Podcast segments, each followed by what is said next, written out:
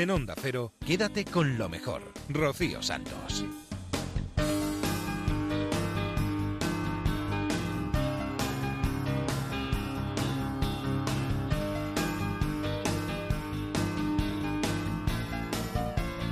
Buenas noches a todos. ¿Qué tal ha ido el puente? ¿Qué tal esas mini vacaciones? ¿Todo bien? Fresquito, ¿eh? Pasando un poquito de fresco. Bueno, ¿qué le vamos a hacer? Aquí estamos nosotros, a ver si conseguimos entrar en calor en las próximas dos horas, repasando lo mejor que ha sucedido en Onda Cero en esta casa en los últimos días. Nos vamos a ir a No Sonoras, a Radio Estadio, al Transistor, a Más de Uno, a Julia en la Onda. Vamos a empezar por La Rosa de los Vientos. La semana pasada tuvimos el gusto de charlar con Jerónimo Tristante en el Círculo Secreto. Es el autor de la trama de Víctor Ross y nos presenta su nueva publicación que se llama Nunca es tarde. Leyendo tu libro, entre los eh, muchos pensamientos que uno puede tener, pero que lo dice el eh, título, Nunca es tarde, a veces eh, ponemos en muy pocas ocasiones y hay que ponerlo repetidamente, ¿no? No hay que ir de cero a cien, a veces hay que poner el contador a cero y viene bien, ¿eh? Sí, sí, esto es una cosa. Yo, además, como me dedico a la docencia, yo veo mucho esto, ¿no? que, nunca es tarde para volver a empezar. Yo, hubo una época también que estuve trabajando en educación de adultos y ahí recuperábamos a mucha gente que, que hace una mala adolescencia y deja los estudios y, y lo he comprobado con ellos, eh, con chicos a lo mejor de veintitantos años y tal, que se han reenganchado eh, cuando pensaban que, que, ya no tenían posibilidades de, de, coger el tren.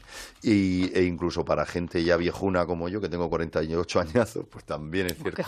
También es cierto que nunca es tarde. Eh, lo que pasa es que esto siempre lo hacemos en base a eh, nos reinventamos cuando hay alguna situación de crisis, ¿no? En este caso, pues eh, una chica que, que, bueno, el marido le pone los cuernos, ella decide darse cuenta, los hijos han volado del nido, se siente vacía, y siempre nos ocurre esto, pues después de que hemos quedado sin trabajo, que hemos tenido un fracaso matrimonial, o que fallece un ser querido, cosas así, y a veces deberíamos de reinventarnos Pasa que, claro, se está cómodo en, en, la rutina. y da, confort. y, da miedo, ¿no?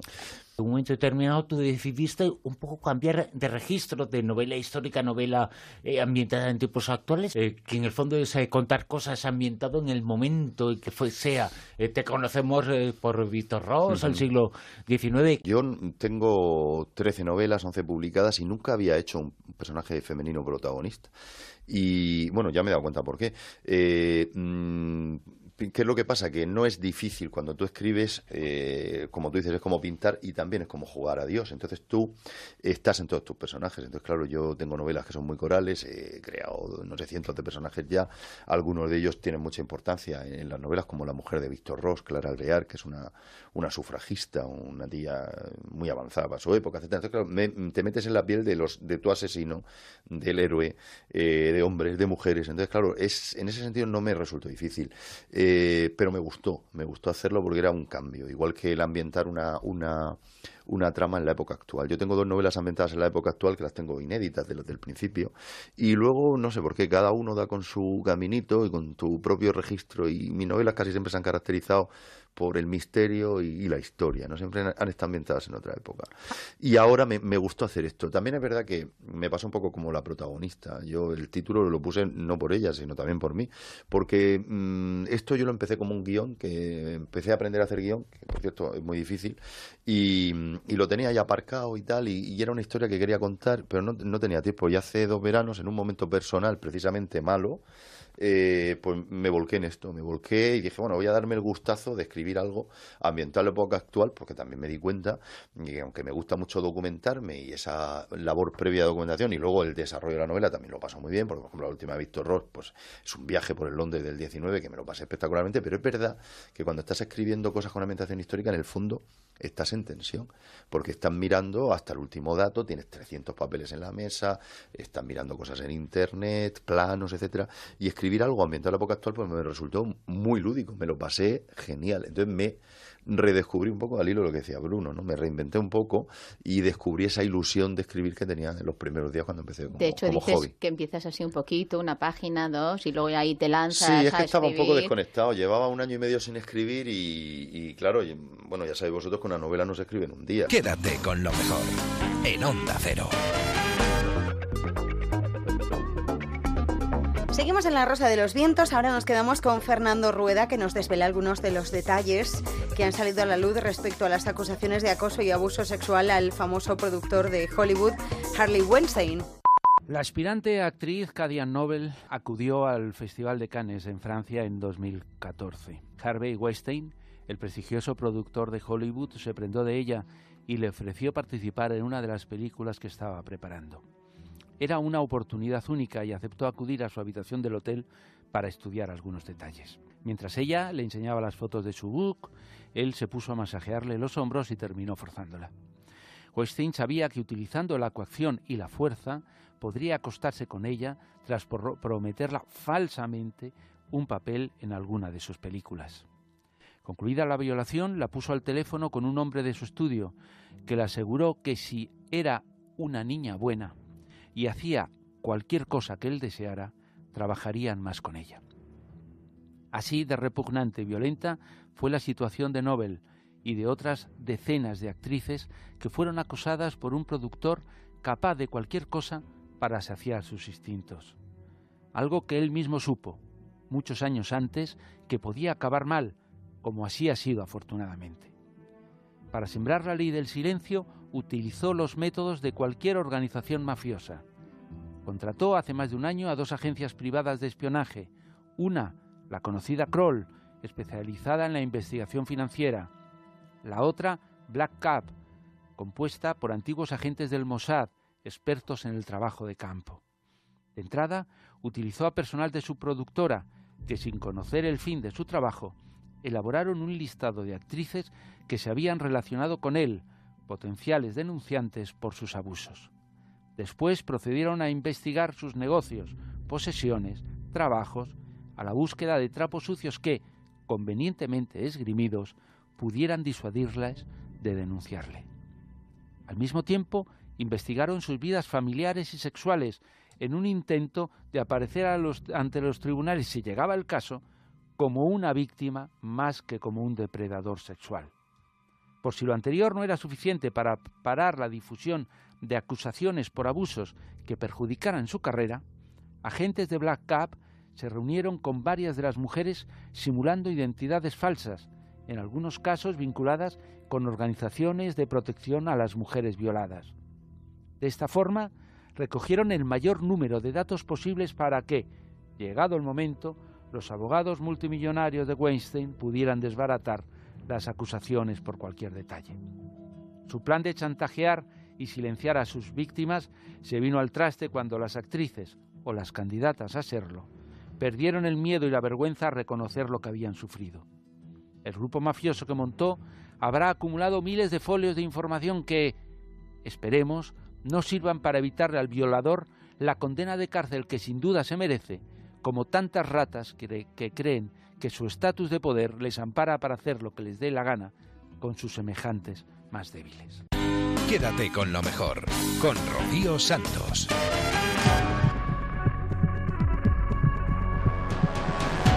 De la mano de Laura Falcolara vamos a pasar un poco de miedo. En su sección Ecos del Pasado nos llevaba hace unos días hasta Filadelfia, Estados Unidos, para adentrarnos en el Fort Mifflin, un lugar que jugó un papel fundamental durante la Revolución Americana y está cargado, como no, de historias de fantasmas si ya decimos a veces que las casas, los castillos, eh, en muchos lugares quedan impregnaciones, imagínate en un lugar que ha sido un campo de batalla, en un fuerte que estuvo defendiendo eh, durante mucho tiempo pues a, todos los soldados en su interior, un, un fuerte que al final fue abatido, como os contaré a continuación, y que evidentemente hubo mucho dolor y muchas muertes allí. En una época en la cual eh, por el dominio de Estados Unidos estaban luchando los norteamericanos, los ingleses, querían ocupar el lugar eh, fue objeto de batallas eh, muy importantes, ¿no? Efectivamente, mira, el lugar fue encargado en su construcción en 1771 y, y como comentabas, pues en, en, otoño de 1777, con la guerra de la Revolución Americana, el ejército británico pretendía pues asaltar este fuerte y bueno, los ingleses, eh, los americanos se defendieron como pudieron, intentaron de hecho ganar a los ingleses porque estos estaban muy desabastecidos con frío, hambre, faltos de munición, pero los ingleses al final se la apañaron para ser capaces de, bueno, de, llegar hasta el fuerte por dos lugares. Cogieron el, río Delaware y por un lado fueron con exactamente pues 158 cañones y por el otro por el otro ramal del río cogieron con 51 cañones cuando en el fuerte únicamente pues podían defenderse con 10. Imagínate la masacre que hubo allí.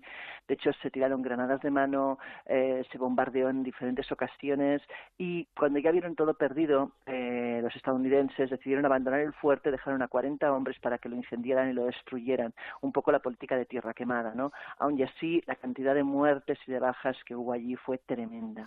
Es un lugar, eh, insistimos, con una historia tremenda, tremenda por lo trágica y tremenda también por lo importante. Formicin fue cerrado, pero posteriormente fue calificado como monumento histórico nacional y ahora está ahí y se puede comprobar cómo ese pasado en forma de misterio se manifiesta, ¿no? Pues fíjate que lo reconstruyeron en 1794. También albergó prisioneros durante la Guerra Civil estadounidense y se desmanteló como fuerte en 1962. Sin embargo, eh, la parte más antigua sí que fue devuelta a la ciudad de Filadelfia, pero el resto se continuó utilizando por parte del Cuerpo de Ingenieros del Ejército de los Estados Unidos. Ahora, como comentabas, es un monumento histórico nacional, aunque es un lugar donde mm, durante mucho, muchísimo tiempo ha habido informes, y informes además incluso a veces por parte militar, eh, de apariciones de fantasmas, de hechos anómalos inexplicables. De hecho, el primero de ellos, lo que se tiene constancia, es de 1778, cuando se empezó a oír de repente en mitad de la noche el lamento de un grupo de mujeres llorando la pérdida de los hombres en, el asedio a Formici. Eh, en ese momento no había ninguna mujer presente en la zona. Nadie, podía entender de dónde venía semejante eh, gemidos, lamentos y, lloros. Ahí fue la primera vez que se encontró eh, la gente de la zona con el misterio de frente. Un misterio que a través de fenómenos auditivos, de fenómenos visuales, se ha manifestado en algunas ocasiones. Podemos hacer un listado de los casos más importantes, un listado de los personajes a los cuales eh, se atribuyen esas apariciones, eh, prácticamente una decena o más de una decena, ¿no? Bueno, son ocho, en total, ocho fantasmas clasificados, podríamos decir así, de, de, de, Con nombre y apellidos, ¿no? Sí, casi, casi. Además son como muy recurrentes, eh, incluso alguno de ellos ha conseguido identificar quién es, quién fue en la historia, lo cual a veces no es fácil en estos casos, pero aquí se ha conseguido. Mira, el primero es una mujer que suele aparecer gritando. Esta mujer tiene dos versiones. Hay gente que ve una chica joven, pero otros ven una mujer mayor. Eh, está asociada sobre todo a la zona del cuarto de los oficiales y se la escucha en muchas ocasiones gritar de forma muy audible. Se ha llegado incluso a llamar a la policía en varias ocasiones pensando que realmente alguien estaba en peligro y cuando la policía ha llegado al lugar, eh, las primeras veces sorprendida intentó buscar a la mujer, las últimas veces ya directamente decía, oye, mm, no vamos a ir porque ya sabemos de qué están hablando y es el fantasma de siempre. O sea, imagínate un poco el cachondeo, ¿no? Eh, se identifica este fantasma con Elizabeth Pratt, que fue una señora que vivió en la época y que por lo visto pues sufrió la matanza en primera persona y vio cómo pues familiares suyos perecían en el asedio. Un fantasma que tiene rostro, que pertenece a Elizabeth eh, Pratt. Eh, sin embargo, hay algunos que no tienen eso, no tienen rostro, ¿no? Efectivamente, hay un hombre que se aparece, por ejemplo, muchas veces alrededor del fuerte, no en su interior, pero sí mm, deambulando por los alrededores, al cual denominan como el hombre sin rostro. Te imagínate si ya es impresionante, o sea, si ya impacta en contacto un fantasma, que encima cuando le mires no tenga rostro. Tiene que ser realmente un poco eh, desagradable la situación.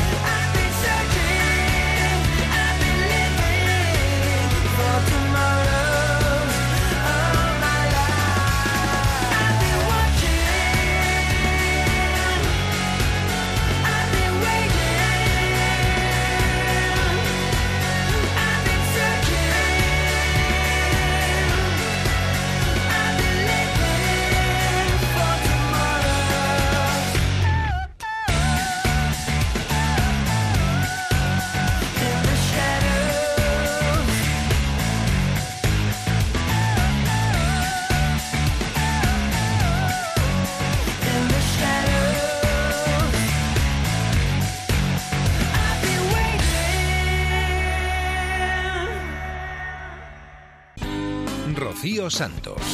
Quédate con lo mejor.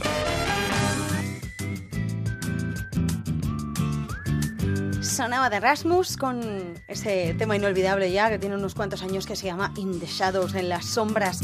Nos vamos hasta No Sonoras con José Luis Salas. Hemos conocido la historia del payaso Marcelino, al que Chaplin tuvo como maestro y que fascinó a Buster Keaton también, de la mano del cineasta Jesús Bosque. Buenas noches. Hola, buenas noches. Jesús Bosque es además eh, uno de los comisarios de, de- de la exposición dedicada al payaso Marcelino. Pero, Jesús, ¿quién era el payaso Marcelino? pues, pues era eso, ni más ni menos que un payaso. El asunto es que no fue un payaso más, sino es que llegó a ser un grandísimo payaso, que nace en España, concretamente en Jaca, en Aragón. Se va muy joven de aquí, de, de Aragón, anda un poco por España, acaba por Barcelona. eh, de Barcelona se va a recorrer Europa con estos círculos, circos ambulantes que había en la época. Acaba en Londres, allí empieza a adquirir fama, de hecho adquiere mucha fama, ya le empiezan a llamar el ídolo de los niños. De allí pasa a Nueva York, una historia muy curiosa el por qué llega a Nueva York y allí se convierte en un payaso famosísimo. El asunto está que como se va de España muy pronto, no mantiene unas raíces familiares porque prácticamente no tiene familia, pues el asunto es que en España nadie sabe que el gran payaso Marcelino es español, porque además ahí él inventa toda una serie de historias sobre su origen y su vida, siempre mitificando, ¿no? Y, y llegó a ser súper famoso, el mejor payaso del mundo, decían el príncipe de los payasos, ya no sabían cómo decirle la prensa de todas las maneras, y alcanza una gran fama. Y luego, pues aquello acaba como acaba, que no acaba precisamente bien. E- ese fue Marcelino, y después de esto cayó en el olvido, nadie se volvió a acordar de él, ya han pasado 90 años hasta ahora.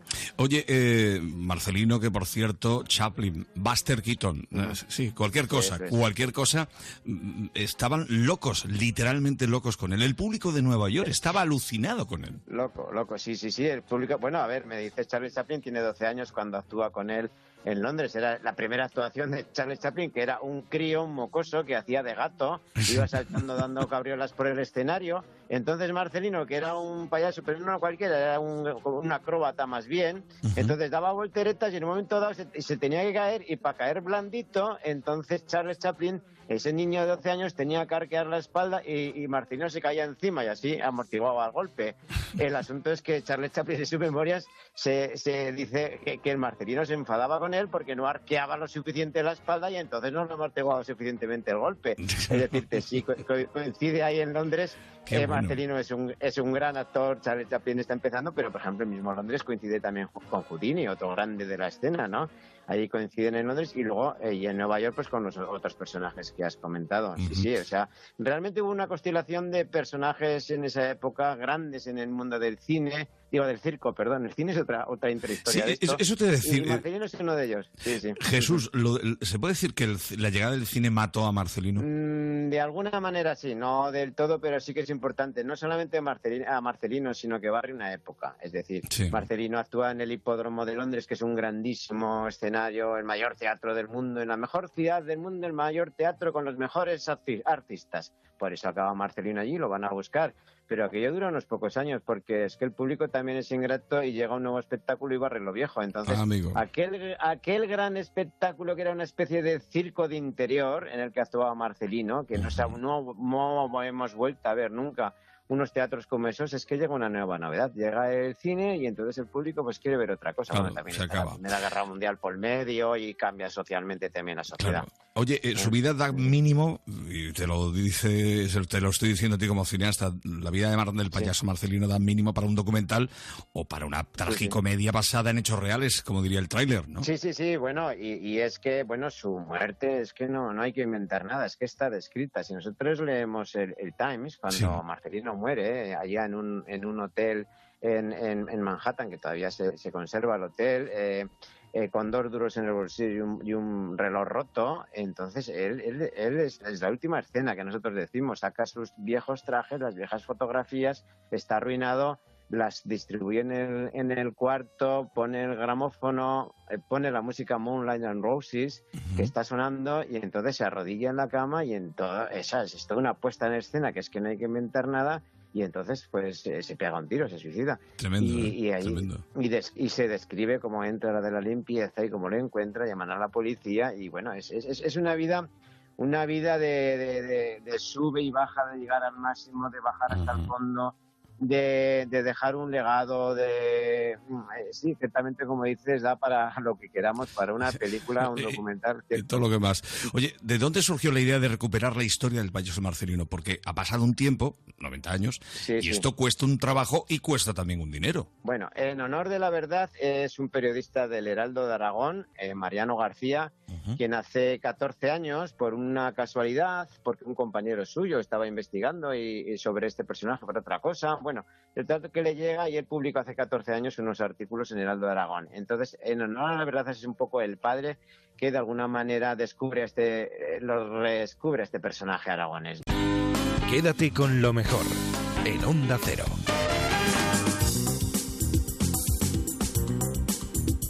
Hace unos días que se cumplía el 28 aniversario de la muerte de Fernando Martín en un trágico accidente y en Radio Estadio han querido recordar cómo fue ese domingo impactante y triste para todos. un domingo de invierno cuando Fernando Martín creo que se dirigía por la M30 con su coche a, a un partido del Real Madrid, Sí, un sí. partido de liga y no llegó, no llegó, no llegó y bueno, pues ya todos, todo el mundo sabe cuál fue el desenlace. Entonces, cuando lo ha recordado David, la verdad es como que he revivido otra vez ese momento y, y fue una cosa impactante. Sí, sí. El pionero, Sí, Fernando señor, Martín, el pionero del dicho. deporte español. Un hombre que dijo, oye, no hay techo. Allá No, voy, que sea lo que tenga que ser. Aquello- Yo, yo al principio Pepe decía, cuando no era tan barato lo de la NBA, con todo el respeto a la actualidad, ¿eh? No, claro que Pero no es que entonces barato, era, como, barato. era como ir a, a otro planeta. O sea, sí, no, sí, sí. Acordaros cuando eh, jugaba, me acuerdo aquel partido jugó contra los Seattle Supersonics, metió dos puntos, casi hicimos fiesta nacional Joder. en España. Que metió una canasta. Sí, sí. primer- y, y ahora que estamos acostumbrados a que si Gasol hace 30, que el otro hace no sé cuántos, metió una canasta, se le jugar unos minutillos y aquello era tremendo, se paralizó todo y sí, él sí que fue un pionero de los pioneros cuando aquello no era fácil y estoy de acuerdo contigo, era otro mundo. Héctor, Sí, ¿sabes dónde estaba yo ese día? ¿dónde estaba, Rafa? En el mismo Palacio de Deportes para radiar el partido Real Madrid-CAI Zaragoza. Era contra el CAI, ¿no? Era Sí, con el. CAI, claro. Qué bárbaro.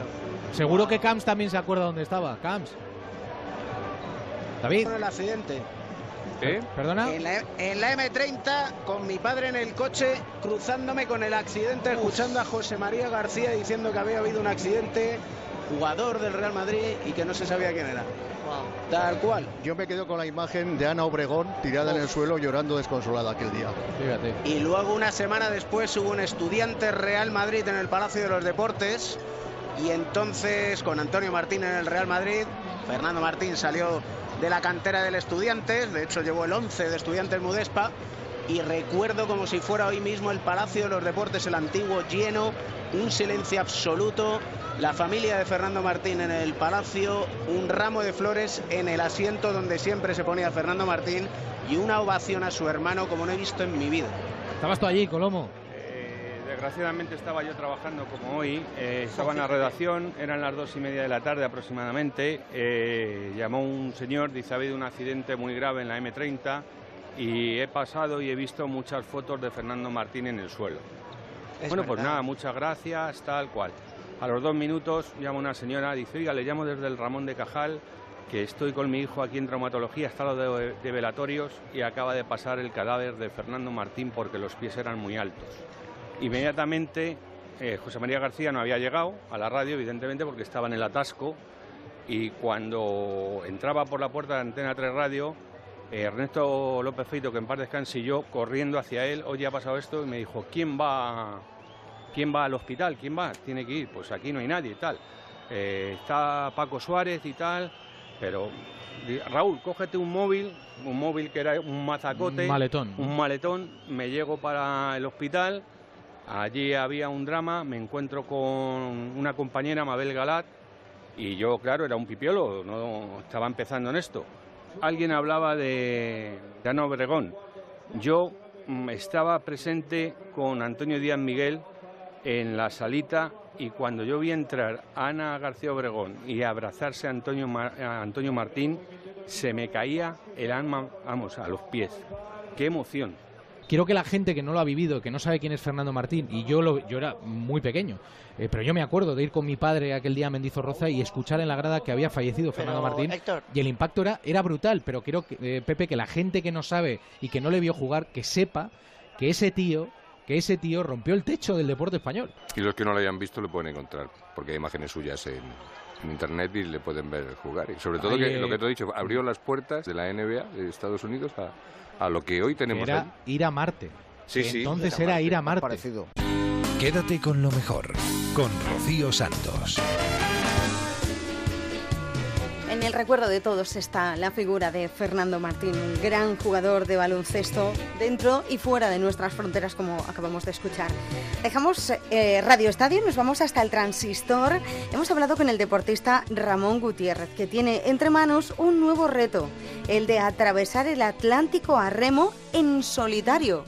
Ramón Gutiérrez, un aventurero leonés de 51 años que se ha entrenado en un pantano y que desde el día 10 va a enfrentarse también a otros lobos de mar franceses en una travesía a remo, en solitario, sin barco de apoyo y a bordo del bote, como tú has dicho, que lo ha vendido Antonio de la Rosa de 8 metros de largo y solo 1,60 de ancho. Un valiente. Hola Ramón, buenas noches. Buenas noches. Me cago en la mar, así que le has comprado la barca al Antonio y te vas a atravesar el Atlántico a, a remo. Sí, me lió. Así. me convenció, digamos a que... no lo dijo, dice, yo tengo que colocar esta barca en algún sitio, tengo que colocarla, tengo que... Fue al retiro. La verdad... Y en el retiro le dijeron, no, aquí hay bastantes y tal, y oh, que está buena, que está tal... No, no, que aquí no. La, la verdad que el día que la, se la compré, luego miré su perfil de Facebook y vi que dijo, por fin la ha vendido. Digo, me cago en la madre, me la ha colocado. Te la ha colocado el caballo ganador, eso está bien. Bueno, te, ha colocado la que atravesó el bueno, Esa ya sabemos que atraviesa la Eso está claro, y, eh, y, se conoce el camino, o sea que... Sí, por eso, por eso. Por eso. Bueno, y, y a ver, ¿quién es Ramón Gutiérrez? Porque tú eres empresario informático bueno, eso de empresario suena así un poco fuerte, pero bueno, sí, te, digamos que tengo, eh, soy autónomo, digamos, eh, y he, montado diferentes empresas y digamos que me, dedico principalmente a la electrónica, ¿vale? Entonces, bueno, he hecho diferentes facetas, igual que Antonio empecé con una empresa de aventura, yo con veintipico años monté una empresa que fue pionera en León de aventura que era Calle Pico Azul. Esa acabé vendiéndola porque posteriormente monté otra empresa que fue Ditel, y esa empresa se dedicaba al desarrollo de equipos informáticos y electrónicos y trabajamos para grandes empresas, eh, digamos eh, Indra, CAS, SICE, empresas digamos que en el sector del circuito cerrado de televisión y, eh, dedicado también a, la DGT. perdona, ha sido, ha sido piragüista. Ha hecho cuatro veces el Rally Dakar, tres veces el Rally Faraones, dos veces la Titan Diser, ha bajado eh, el tramo más peligroso del río Zambeze. Es decir, has hecho prácticamente de todo y ahora te lanzas al mar. ¿Y en el, mar qué experiencias tienes? Pues, pues, eh, pues una. ¿Ninguna? Una. Eh, digamos, pues el, día que hice fui a hacer el curso, digamos, de seguridad con la embarcación ahí a Francia. Eh, bueno, pero te puedo decir que fuimos tres y de los tres era, yo creo que era el que mejor la llevaba. Ahora, eh, los otros dos no van. pero que vamos, ¿has hecho alguna vez, por lo menos has hecho alguna vez un crucero en tu vida? Eh, bueno, he cruzado el estrecho. No, no. Digamos, cruzado el estrecho, pero ¿cómo? Eh, no, el crucero tampoco he hecho. O sea, el crucero que ha cogido, el, el ferry que va, que va de, de Tarifa a eh, Efectivamente, cuando hacía el Dakar, digamos, es el paso cuando bajaba a entrenar a, Marruecos, pero bueno. Pero un poco más largo, es que desde, desde el Dakar hasta la Guayana Francesa está un poco más, más largo. ¿eh? Bueno, eh, no, Tú cruzaste el estrecho, viste que no te mareaste y dijiste, esto va a ser para mí. no me mareé, pero no quiere decir que no me, haré, pero, pero bueno, eh, digamos que para mí es... Eh, siempre tuve ahí ese punto de, que hace años eh, vi que había una persona que lo había intentado en español, un tal Ferrero, y me, quedé cuando yo remaba, digamos, practicaba bastante piragüismo y me quedé con la copla y me, me, me gustó. Y bueno, luego como... con la copla de atravesar el Atlántico. Sí, no sé, yo siempre, digamos que hay cosas que no hay que pensar, ¿sabes? Tú te vienen y te, y te gustan. No, no son, yo son cosas que. Ya, Ramón, ya, pero es que dice, a mí me ha venido la idea de atravesar el Atlántico y sí. Me... Dice que no se lo ha querido contar a nadie, que en León prácticamente no lo sabe nadie tampoco, porque si la gente se entera le van a decir, no hombre, no, ¿dónde vas? Y van a intentar disuadirle. Claro, es lo que me pasa habitualmente, incluso cuando montas negocios. La, ley universal de, de la locomoción no puede, no puede fallar en este momento.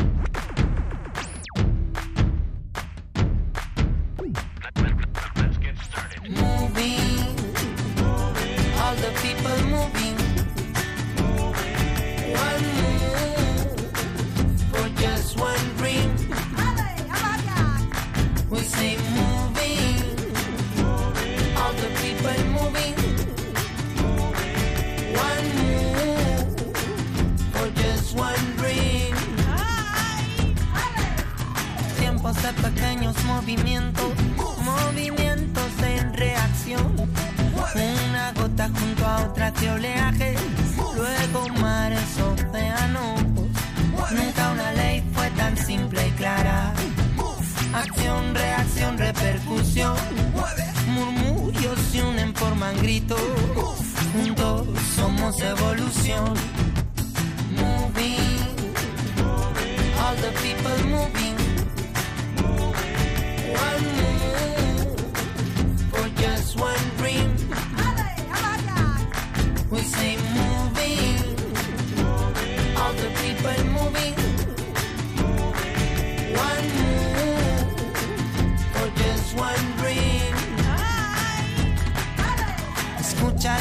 llamada de mamá tierra, una de la creación.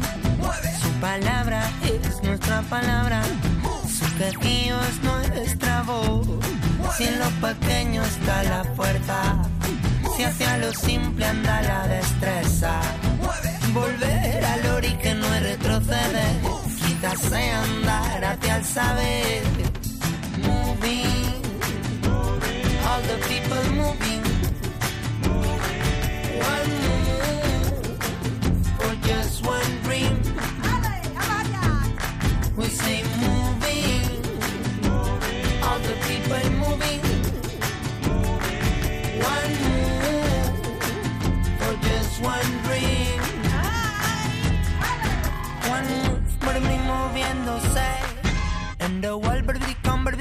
Whatever it what you want. One move, moviéndose. And the world, but baby, come, but baby, come, whatever it what you want. This is the life, life, best, best. Under your feet. This is the life, life, best, best. Under your feet. This is the moving. All the people moving. One move for just one dream. We say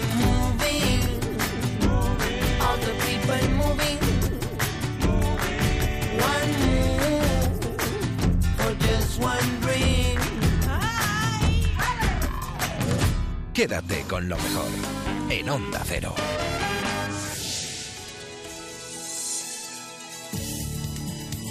Vámonos hasta la brújula que nos está esperando David Robles para hablarnos de los emprendedores y del What's Cooking.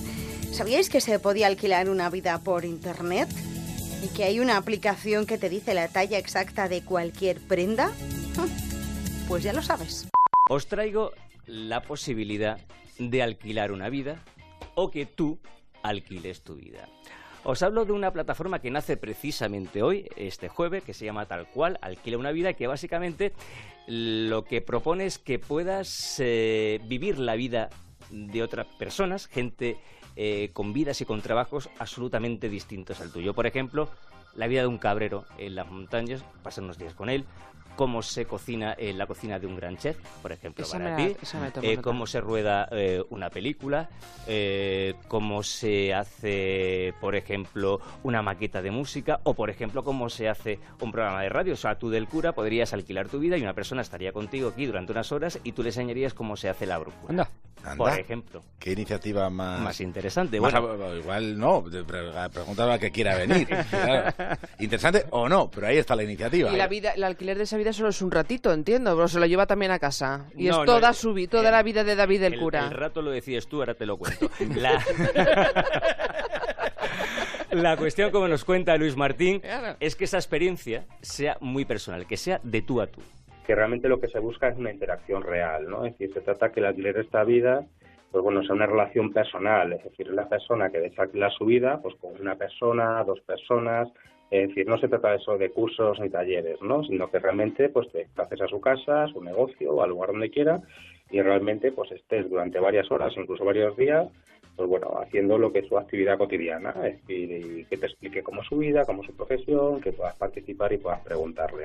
Así de fácil. ¿Cómo funciona esto? Simplemente entras en la web www.alquilaunavida.com, ahí vas a ver un montón de, iniciativas, de propuestas, de, de, experiencias, eliges la que tú quieres y la reservas. Si es al revés, si eres tú el que alquilas la vida, pues te registras, dices qué experiencias propones y le pones un precio. ¿Cuánto cuesta esto? Si eres tú el que alquila la vida, nada. Pero si eres tú el que alquila esa vida, pues depende vamos, a, de, vamos a centrarnos. si, tú eres, si tú eres el que alquila tu vida. si yo quiero ser David Robles, a ti no te cuesta nada. No, no. O sea, yo propongo mi vida. Yo propongo mi vida, ¿vale? Como experiencia. Entonces a mí no me cuesta nada. Si es otra persona que quiere vivir mi vida, yo pongo un precio. Ah, vale, entonces te registras en la web, le pones un precio. ¿Qué precio tiene esto? Pues depende de la experiencia. Lo hay desde 20 euros hasta 300 euros. Y hay una cosa muy chula, todavía no está puesta en marcha, pero falta muy poquito que puedas vivir la vida de un famoso. Un famoso del cine, de la música, todavía no sabemos el nombre, pero sí sabemos que vas a poder vivir un día entero con él o con ella y aunque no sabemos su nombre, sí que sabemos que ese dinero va a ir eh, a fines solidarios. Y luego tiene una cosa muy chula más y es que puedas eh, vivir una vida de formación, es decir, poder estar eh, compartiendo un día con un experto en una materia que tú estás estudiando, que tú quieras hacer, por un científico, con un médico, o con un diseñador de guitarra, lo que sea, y que puedas, puedas aprender, puedas aprender de, ese experto. Muy bien, muy bien. Alquila una vida. Alquila una vida. ¿Y con qué seguimos? Pues con algo que no tiene nada que ver, pero que va a venir muy bien a toda esa gente que se ha vuelto loca en el, el Black Friday, se ha comprado ropa por internet, le llega a casa y ¡zas! La talla no le vale. ¿Y no hay posibilidad de devolución? Sí, hay posibilidad, pero es un coñazo. Oh, es, el, un término técnico. los términos técnicos... Sí, sí, y aparte la devolución es un rollo para que le tiene que devolver y luego una pérdida para, la empresa. Entonces, eh, este, esta frustración tiene los días contados con lo que os traigo ahora mismo, que se llama Night Fit, y es la primera aplicación que es capaz de decirte tu talla exacta. Ellos parten de la base que es muy difícil, es verdad, por internet saber, depende de la marca, depende del modelo, qué talla tienes en cada una de las cientos de marcas. ¿Dónde lo compras? Dónde lo compres, si te va a valer, si va a ser una M, si va a ser una S. Muy bien. Eh, estos chicos han desarrollado una aplicación que simplemente con dos fotografías te resuelven el problema. Una fotografía frontal que te haces tú, una fotografía lateral, eso se va a enlazar con un perfil y ese perfil a través de un algoritmo, la aplicación te va a decir exactamente qué talla tienes, no solamente en la marca que tú quieres, sino en la prenda concreta que tú estás buscando, como nos cuenta Sara López. Nosotros conseguimos ir cuerpo a cuerpo, que es lo que, por ejemplo, otras soluciones que van simplemente se nutren de datos estadísticos. Nosotros al tener las fotos tenemos tu silueta y podemos recomendarte pues tu talla exacta de verdad. O sea, las, marcas tienen diferentes colecciones y diferentes tipos de producto. Entonces nosotros tenemos la información del producto concreto. Ya te digo, tú estás en la, en la sección de, de Zara y entras en el pantalón que te guste. Y ahí es donde vamos a recomendarte. Contaros muy rápidamente cómo funciona esto. Te bajas la aplicación, das tus datos básicos, que son básicamente la altura, el peso, la edad y el sexo, te haces las dos fotos y ya está. Eh, ya sabes cuál va a ser tu talla en cualquiera de las categorías de marcas que ellos tienen dentro de la aplicación. Y nada, deciros que ya tienen 90.000 prendas eh, analizadas de 600 marcas y que llevan un mes y medio funcionando y ya tienen 400.000 eh, prendas analizadas y que llevan un mes y medio trabajando. Quédate con lo mejor, con Rocío Santos. Este faro que tenemos al norte que siempre está alumbrando con Javier Cancho, esta semana tocaba temas muy interesantes, entre ellos las monjas de Wall Street. Lo escuchamos en Punta Norte. Francisco Piquer nació en el siglo XVII y murió en el XVIII. Se hizo sacerdote en Teruel y se especializó en canto. Era contralto, era la voz más buscada en aquella época en la que se buscaban este tipo de voces. Obtuvo plaza como capellán cantor en el Monasterio de las Descalzas Reales de Madrid y fue allí donde tuvo la idea de crear, de, fundar el Monte de Piedad. Esto fue a comienzos de un mes de diciembre de hace exactamente 315 años. Fue después de un noviembre que resultó seguramente mucho más frío que el que nosotros hemos tenido tres centurias después. Su idea, la idea que tuvo consistía en ofrecer a los desesperados una alternativa a la usura. Pensó que debía existir otro medio, otra forma de facilitar préstamos a quienes lo necesitaban, en la mayoría de los casos, para algo tan indispensable como subsistir. Francisco Piquer, a comienzos del siglo XVIII, pensaba que el Monte de Piedad debía ser una opción, sobre todo para las mujeres. Ellas tenían prohibido hasta ejercer la mendicidad. Ejercer la mendicidad, que es uno de estos conceptos oblicuos en los que no se suele reparar. Es curioso cómo en ocasiones el lenguaje depara correlaciones que son perversas. Se ejerce de mendigo como se ejerce de abogado. El caso es que hace 300 años las mujeres no podían ni ser mendigas, ni eso siquiera, ni como mendigas podían ejercer. Por supuesto tampoco podían trabajar más allá de sus casas, salvo que lo hicieran como prostitutas o como sirvientas. Ese panorama sociológico bueno, suponía situaciones de máxima vulnerabilidad para viudas o para hijas solteras de familias pobres que en situaciones desesperadas la única opción que tenían era acudir a casas de empeño donde también tenían que empeñar su propia dignidad. La idea de Francisco Piquer consistía en que hubiera una alternativa a la codicia de los usureros. Durante los primeros años, el Monte de Piedad usaba los limosneros. Eran unas cajas de madera para las donaciones particulares.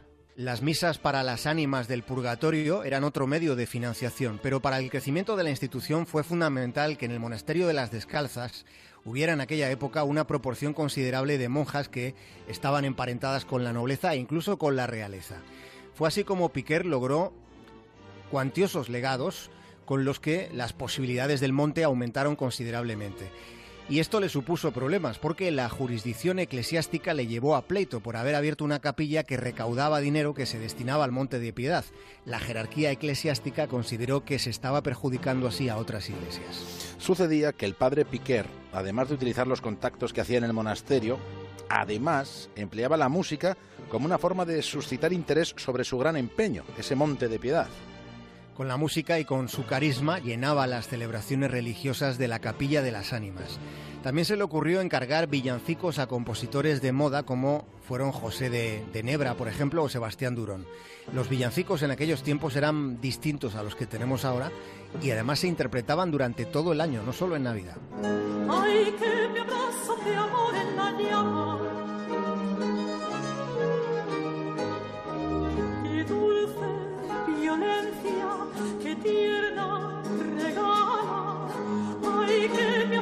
de amor en la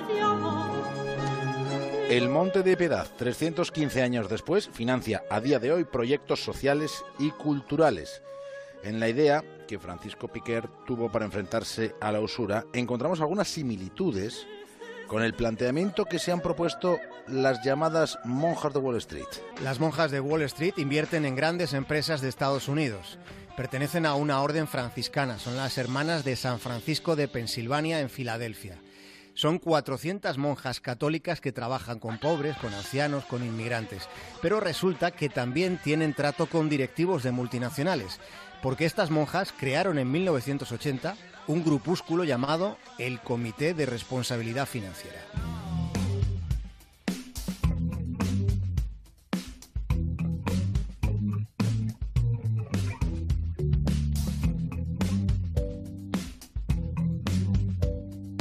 siendo monjas, se hicieron inversoras, pero inversoras morales. Para que su punto de vista fuera tenido en cuenta, las monjas de Wall Street se fijaron en que existía, en que existe una ley que permite a pequeños inversores con al menos 2.000 dólares en acciones de una compañía, les permite la legislación participar en la reunión anual de accionistas donde sus enfoques pueden ser sometidos a resolución. Cuenta la BBC que ha hablado con ellas que tal y como podíamos imaginar, estas hermanas están muy lejos, lejísimos de la imagen que podamos tener de los inversores en la meca del negocio especulativo. Ellas han invertido sus fondos de jubilación en acciones de poderosas compañías y lo han hecho con un propósito. Pretenden ser la voz de la conciencia en un entorno hostil la voz de la conciencia ante decisiones relevantes llamando la atención sobre asuntos que consideran cruciales como pueda ser la transparencia o el medio ambiente. Las monjas de Wall Street están determinadas a cuestionar a las grandes corporaciones desde dentro. Plan es sencillo. Quieren lograr que algunos peces gordos asuman el riesgo que para el prestigio de sus compañías representa arrinconar las inquietudes de unas monjas perseverantes y muy concienciadas. Ellas dicen que los directivos tardaron un poco al principio, pero terminaron dándose cuenta de que lo que estaba en juego era algo más que prestigio. Ellas tenían algo muy importante en la selva financiera, que no suele encontrarse en ese ámbito. Ellas tenían, tienen y tendrán principios.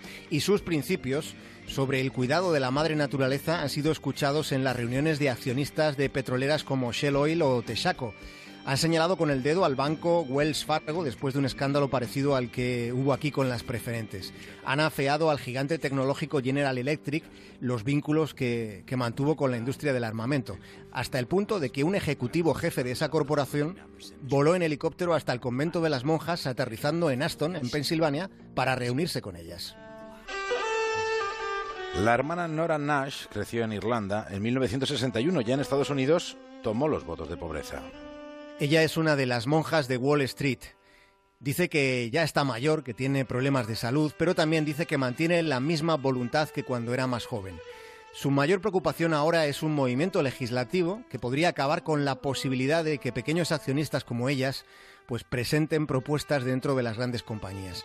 El cambio del que vamos a estar pendientes supondría que habría que tener mucho más dinero para poder elevar la voz. Habría que tener al menos un 1% del, del paquete accionarial. Eso que puede parecer poco, el 1%, en realidad representa muchísimo dinero, muchísimo en las grandes corporaciones. Algo se ha estado moviendo en todo este tiempo en la trastienda de Wall Street para que la política en Estados Unidos, la política que preside ahora Donald Trump, saque del juego financiero a las llamadas monjas de Wall Street. Su ficha en el Monopoly, probablemente y por desgracia, está a punto de dejar el tablero. Rocío Santos, quédate con lo mejor. Cerramos esta primera hora de programa poniéndole el toque de humor que trae María Hernández los viernes a la brújula. Ya sabéis que ella siempre está atenta a lo que dicen los políticos de moda para pillarlos en sus meteduras de pata. Es la gambada. Te traigo dos ejemplos de utilización peculiar del lenguaje esta semana.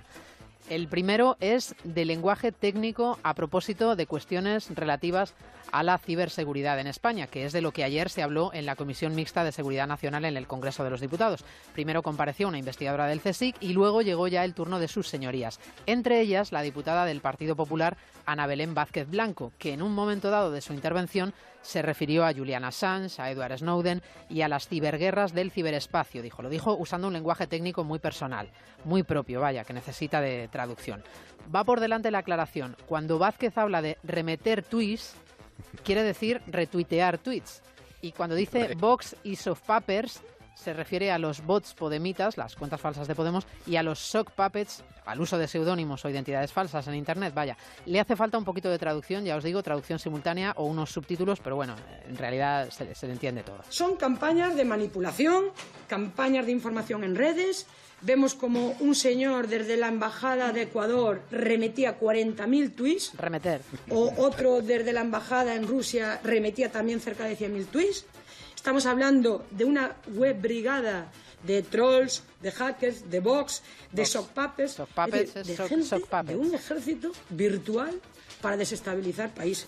Bueno, a remeter o remeter tweets. Hay, hay que innovar. Remeter, remeter tweets. remeter a mí me lo decía mi padre cuando me remetía las sábanas de la cama. No sé si es lo mismo, pero no, no creo que sean tweets. Bueno, eh, hay que innovar y más en el campo de lo tecnológico. ¿Qué mejor que un lenguaje original de cosecha propia como el de esta. De, ¿Te has remetido el tweet? ¿O no? Eso es. Reméteme el tweet. bueno, este era nuestro primer ejemplo de, de uso singular del lenguaje, pero hay otro más que también pudimos escuchar en el Congreso de los Diputados esta semana, en concreto el miércoles pasado. En la Comisión de Cultura se debatía una proposición no de ley del PSOE para conmemorar la hazaña de la vuelta al mundo de Magallanes y Elcano en el siglo XVI y aprovechando que el tema en cuestión tenía que ver con héroes, el diputado de Ciudadanos por Málaga, Guillermo Díaz, quiso hacer su homenaje particular a Chiquito, que era malagueño como él, con un parlamento con un discurso plagado de chiquitismos. Un homenaje que ya de puestos al mundo chiquito, pues nosotros aquí hemos tuneado un poco. Nuestro siglo XVI tiene episodios que celebrar. Uno que llega a ver al doctor Grina Han de Mendona, ese pedazo de doctor sexual, ¿cómo? No solo no éramos peores que las demás naciones, sino que en muchos aspectos éramos mejores, que lo sepas.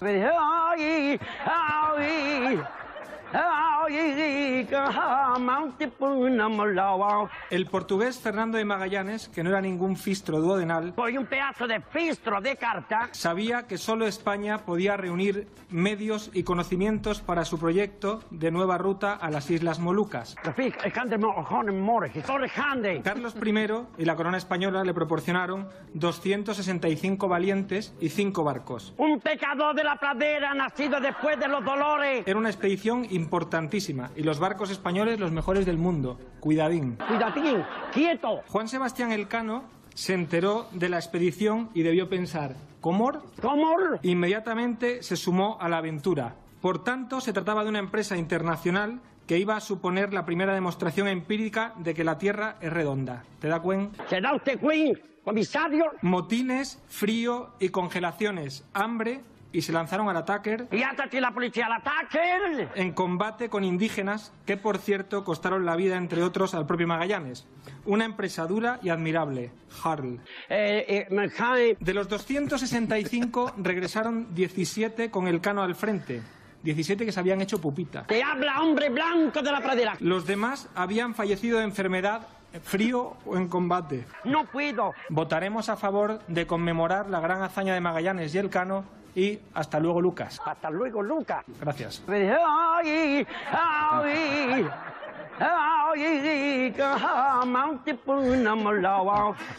Bueno, todas las expresiones. Memorable, memorable. Todas las expresiones del diputado Chiquito quedaron reflejadas en el acta de la sesión, así que el Harl del gran Chiquito consta ya en las actas del Congreso de los Diputados haciendo historia, porque las risas y el humor, como dijo este diputado, pues también son cultura. Claro está.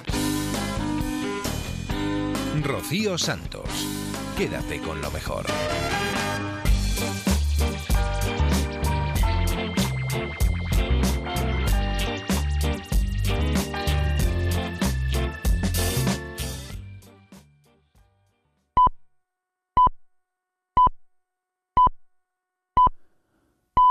Son las 5 las 4 en Canarias.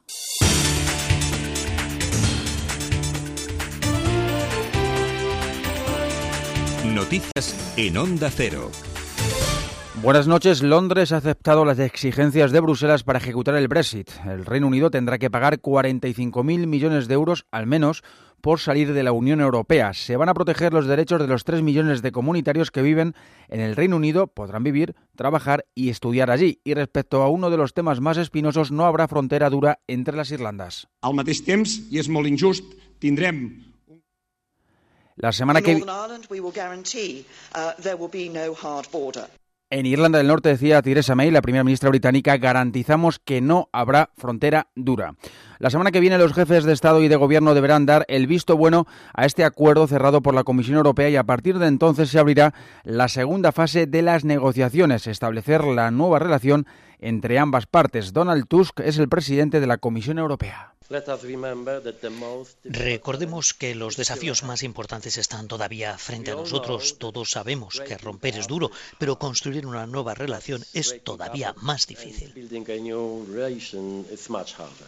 El negociador jefe de la Unión Europea para el Brexit, Michel Barnier, ha asegurado que la Unión Europea va a trabajar para acordar un acuerdo comercial con el Reino Unido utilizando como modelo el tratado acordado con Canadá, conocido como CETA. Desde nuestro país, el presidente Rajoy dice que se ha evitado una ruptura dramática. Esto es una muy buena noticia para Europa. Ahora esperemos que en octubre del año que viene, como decía Barnier, se pueda cerrar definitivamente todo, cumplan eh, los plazos eh, previstos y al final lleguemos, esto será lo más importante, a un acuerdo para tener una muy buena relación entre Europa y el Reino Unido eh, en el futuro, cuando termine este proceso.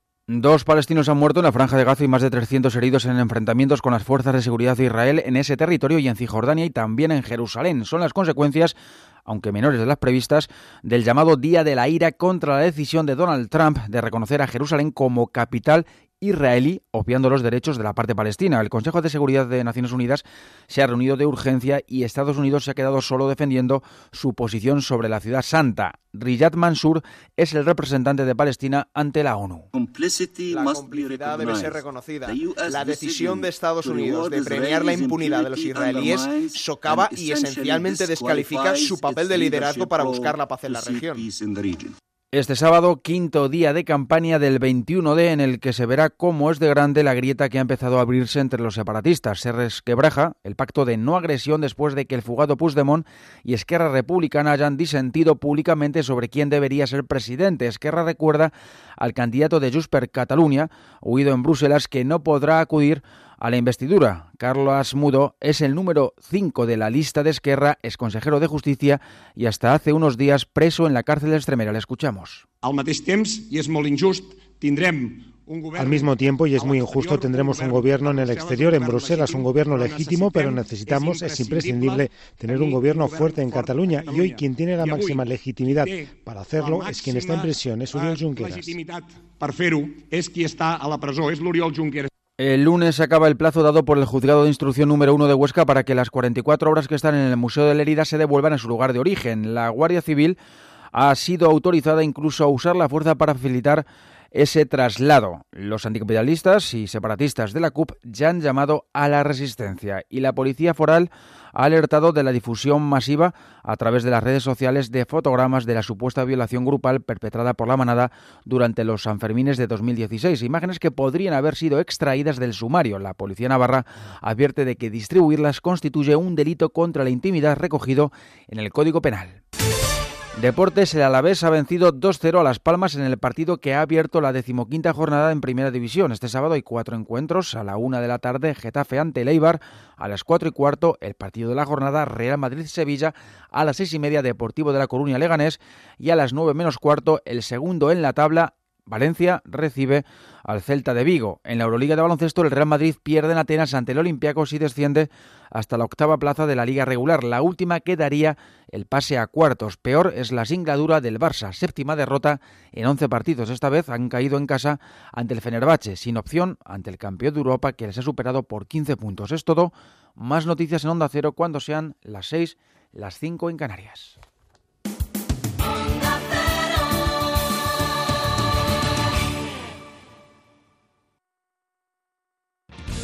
Sabemos lo que te gusta hacer el fin de semana. Desconectar, divertirte y dedicar tiempo a tu mejor amigo.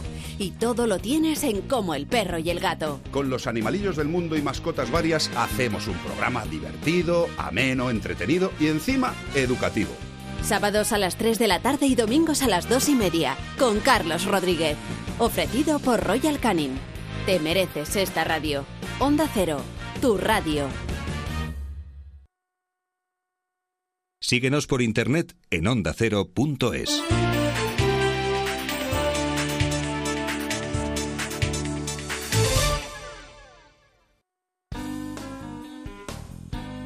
En Onda Cero, quédate con lo mejor. Rocío Santos.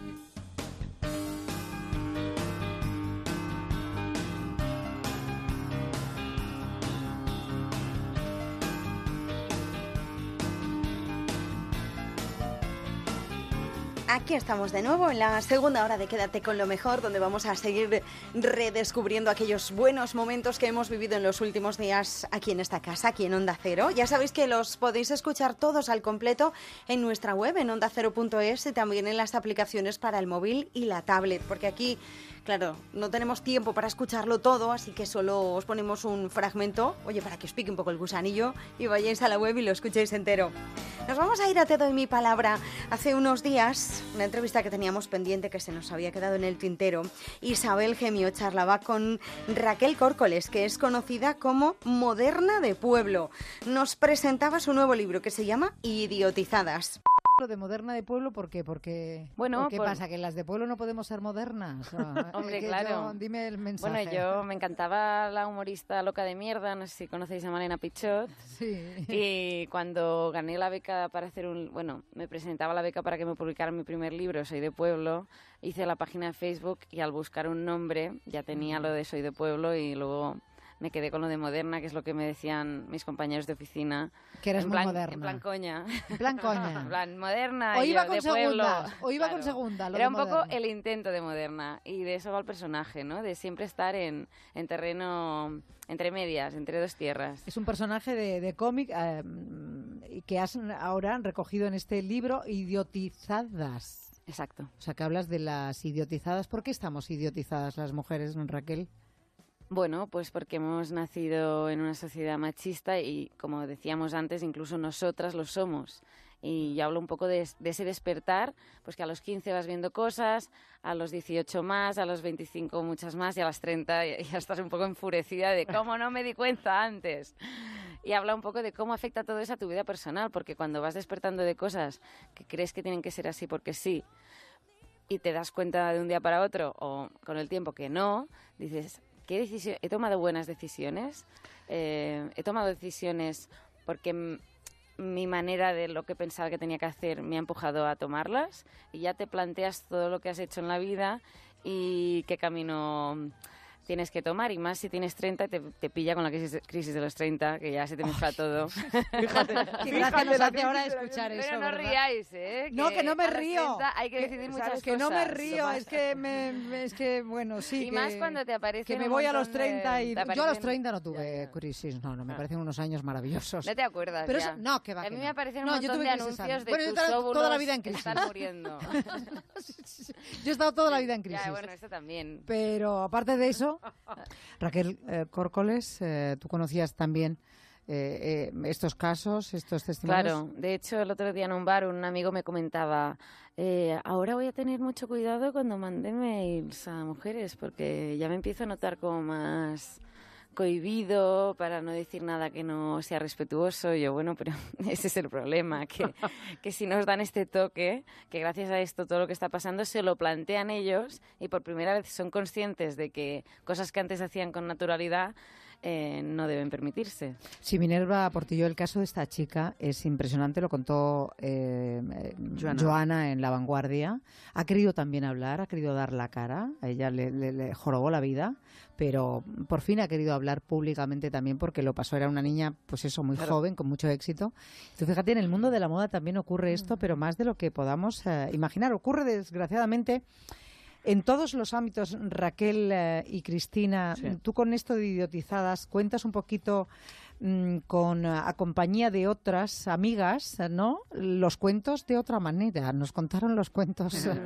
los cuentos nos los contaron muy mal. Exacto. Eh, Les tenemos mucho cariño, que hay sí. una gran contradicción a los cuentos Disney, Sí. pero yo los he querido revisionar y con personajes como la Zorricienta, Gordinieves o la Sirenita Pescada, que hablan de historias que seguramente hemos vivido de cerca, ya sea porque nos ha tocado vivirlas a nosotras o a nuestras compañeras, amigas, hermanas.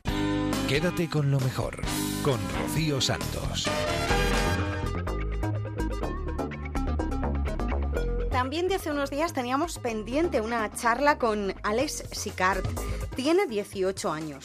La revista Forbes lo ha elegido entre los jóvenes europeos más influyentes. Aparece en la lista de los 10 mejores en la categoría de tecnología. Y entre sus logros está el haber creado con 16 años el proyecto Sharky, una plataforma de economía colaborativa que pone en contacto a los dueños de los coches eléctricos con propietarios particulares de enchufes que venden energía a precio concertado. Se llama Alex Sicard.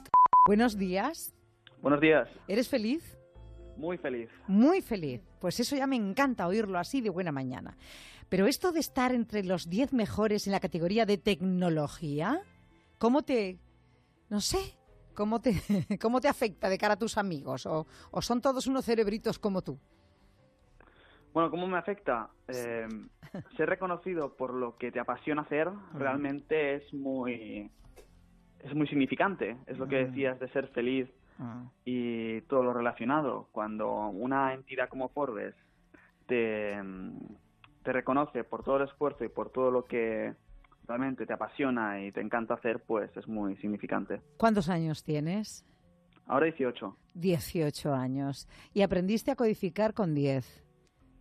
Sí, ¿Y creaste tu primera aplicación a los...? a los 13. a los 13 años. Y estudiabas al mismo tiempo, seguro con buenas notas. Bueno, esto de las buenas notas a veces se, se confunde el término sí. de que puedes ser muy bueno eh, programando, creando proyectos, emprendiendo y a la vez tienes que ser un celebrito en la escuela. La verdad es que son cosas bastante diferentes. Nunca he sido un estudiante de, de todo excelentes, nunca he sido, porque siempre he estado con mis proyectos, mis cosas y mis y realmente, bueno... Tus experimentos, tus pruebas, tu, tu, tu eh, descubrimiento, tú queriendo indagar en lo que a ti te gusta, que es la tecnología.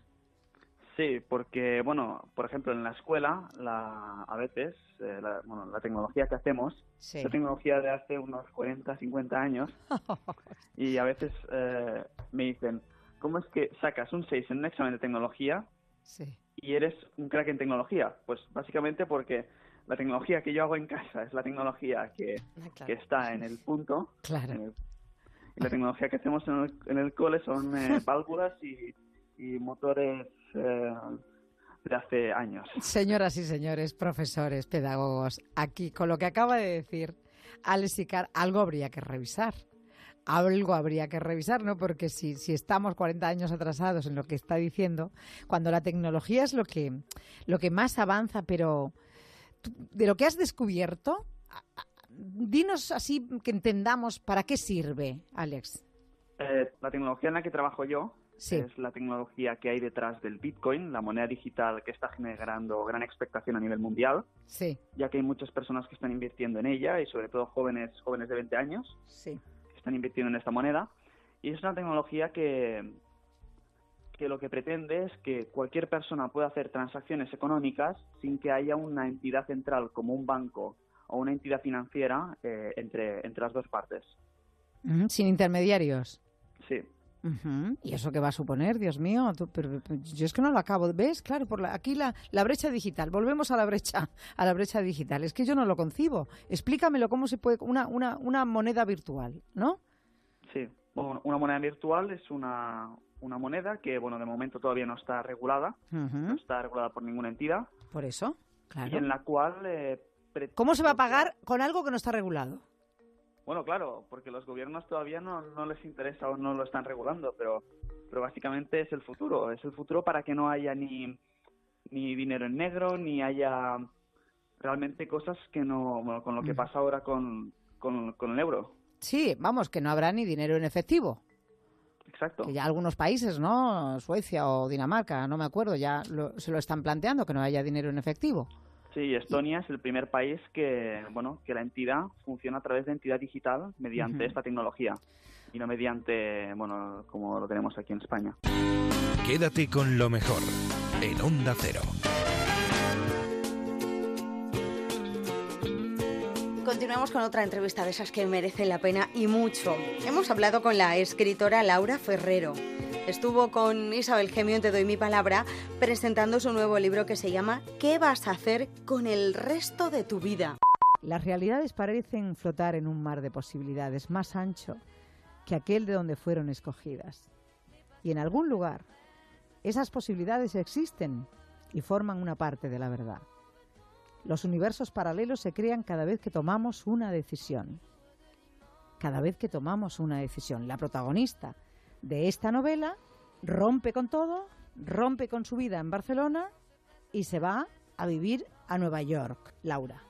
Madre mía. Se llama Laura y tú te llamas Laura. Exacto. Claro, no, eh, luego no te voy a preguntar, claro, porque... Claro, la pregunta es... No, no, no, no, no, yo te lo voy a, a preguntar de otra manera. Yo te lo voy a preguntar de otra, de otra manera. ¿Has vivido en Nueva York? Sí. Ah, has vivido en Nueva York. Sí, sí, a ver, si quieres ya, ya contesto. No, el tema es que empecé a escribir esta, esta novela, yo siempre había escrito relato corto.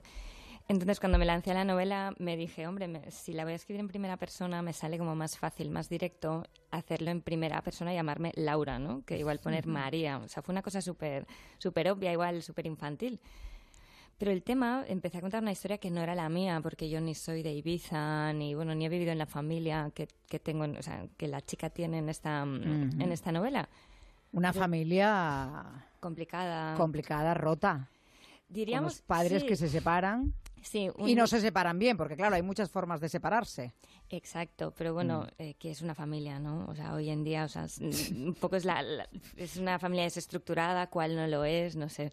Hay tantas preguntas que surgen al hilo de esta, de esta familia. Ya.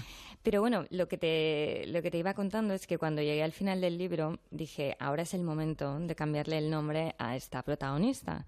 Ah. Y me di cuenta que sin querer eh, mm. era yo quiero decir que todo lo que le había pasado a esa chica, que no era de Ibiza o no le habían pasado esas cosas, era yo misma. O sea, me estaba contando pues lo que me había pasado al cumplir 30 años, esas incertidumbres que todos tenemos frente a la mm. vida, ¿no? Esa pregunta, ¿qué vas a hacer con el resto de tu vida?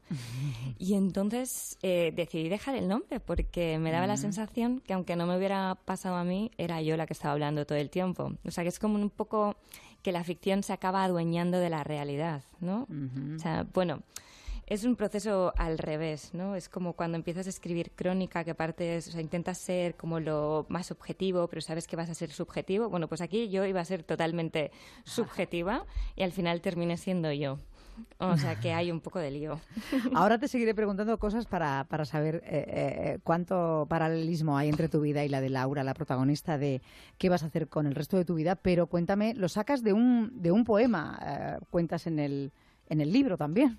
Sí, en realidad el, barajamos bastantes títulos, pero una de las cosas, o sea, una, sí, una de las frases que, que se me quedó marcada hace tiempo fue este poema de Adrienne Rich que leí, ¿no? Y era una pregunta súper directa, ¿no? ¿Qué piensas hacer con el resto de tu vida, no? Y de alguna manera me dejó como impactada esa pregunta, ¿no? Porque es como lo mm. que nos hacemos, bueno, esa pregunta nos la hacemos a pequeñas dosis todos los días de nuestra vida, ¿no? Incluso siendo tan joven como tú, Laura, porque yo a mi edad ya empiezo a preguntarme estas cosas, sobre todo en el momento crucial y tan especial que estoy de mi vida, con un cambio de ciclo. Claro. Entonces me importa mucho qué voy a hacer con, con, el resto de mi vida, ¿no? Sí, pero una chica tan joven como tú. Pero en realidad, el qué vas a hacer con el resto de tu vida es como surge de esas encrucijadas, ¿no? O sea, y las encrucijadas las tienes, yo que sé, a los 18 años cuando dices, voy a estudiar lo que quiero estudiar o lo que me han dicho que mm. tengo que estudiar. Mm. Eh, cuando tienes... Gran decisión esa. Claro, claro, claro. y ahí, claro, porque no sé, luego te planteas, ay, mira, no tengo trabajo, pero bueno, es que soy feliz escribiendo, yo qué sé, he hecho mi vocación, ¿no? Pero tienes como tantas cosas que mm. decidir y sí que determinan el resto de tu vida, ¿no? Oye, pues voy a seguir con este chico que es maravilloso o me he enamorado y lo voy... O sea, que son preguntas que al final nos las vamos... O sea, que sí que tienen que ver con el resto de nuestra vida, ¿no? Entonces... Mm yo creo que hay edades, yo que sé, a los 30, no, a mí me pasó mucho esto, que llegas a los 30 y dices, oh, no me había imaginado así. Igual, ¿no? Mis expectativas cuando yo mm. tuviera esta edad eran totalmente distintas. Entonces, pues, aunque uno sea más joven, más mayor, yo creo que es la pregunta, ¿no? La pregunta en mm. mayúsculas casi. Sí, sí. Eh, el poema dice, te llamo esta noche como podría convocar a una amiga, como podría convocar a un fantasma, para preguntarte ¿Qué piensas hacer con el resto de tu vida? Puede ser que me haya equivocado una y otra vez, pero esta vez es cierto que todo va a ir bien. Lo siento aquí en el pecho y en tu cara también. Y debe ser que pienso igual que ayer, pero del revés. Todo se ve más claro, más fácil, no sé. Las cosas se van ordenando solas sin querer. Y dicen que si una puerta se cierra, se abre otra, no sé más bonita y más fácil que ayer, más fácil que ayer. Y esta vez creo que en vez de una puerta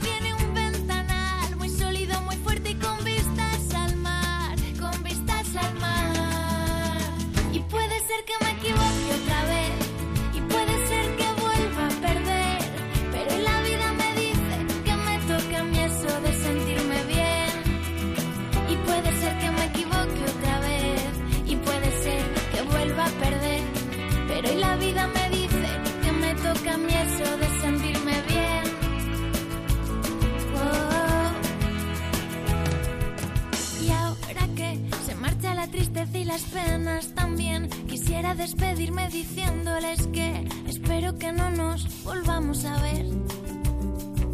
Y debe ser que pienso igual que ayer, pero del revés. Todo se ve más claro, más fácil, no sé las cosas se van ordenando solas, sin querer. Y dicen que si una puerta se cierra, se abre otra, no sé. Más grande, más bonita y más fácil que ayer. más fácil que ayer.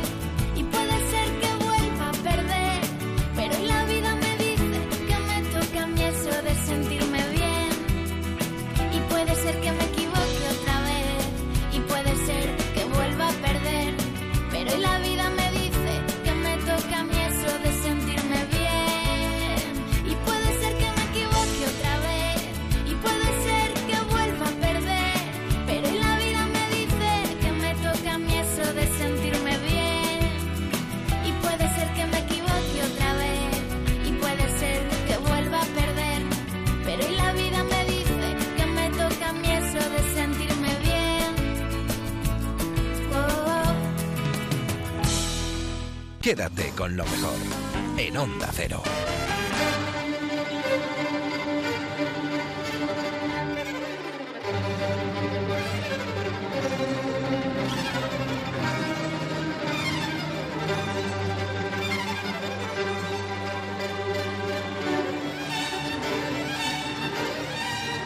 Interpretado maravillosamente bien por el violín de Ara Malikian, este verano de Vivaldi. El violinista libanés estuvo con Juan Ramón Lucas en más de uno para presentarnos el disco que cierra la celebración de sus 15 años sobre los escenarios españoles.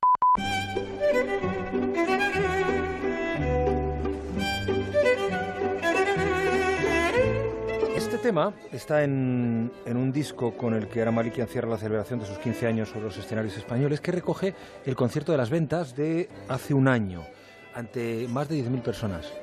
Pues sí, fue, fue, fue hace un año y en el, hicimos el fin de gira de- del proyecto 15 y en las ventas, celebramos ahí en las ventas con una orquesta sinfónica, con 70 personas ahí en el escenario. en ¿eh? el escenario, eh, habíamos emboquetado el, el el- en la plaza de, parecía un teatro, eh, y así que fue, fue muy bonito, fue muy emocionante. Eh, Yo recuerdo, poco antes de aquel concierto estuvo aquí en el, estuviste aquí en el programa, hablamos de ese concierto, me parece. Y creo que algo me comentaste de lo, de, de lo del niño, no, no, lo, lo- mm, hablo de memoria. Pero parte del equipo del programa estuvo en ese concierto. Estuvo en ese concierto y, mm, y con la sensación de que han visto pocas veces espectáculos tan maravillosos, tan fascinantes, tan completos.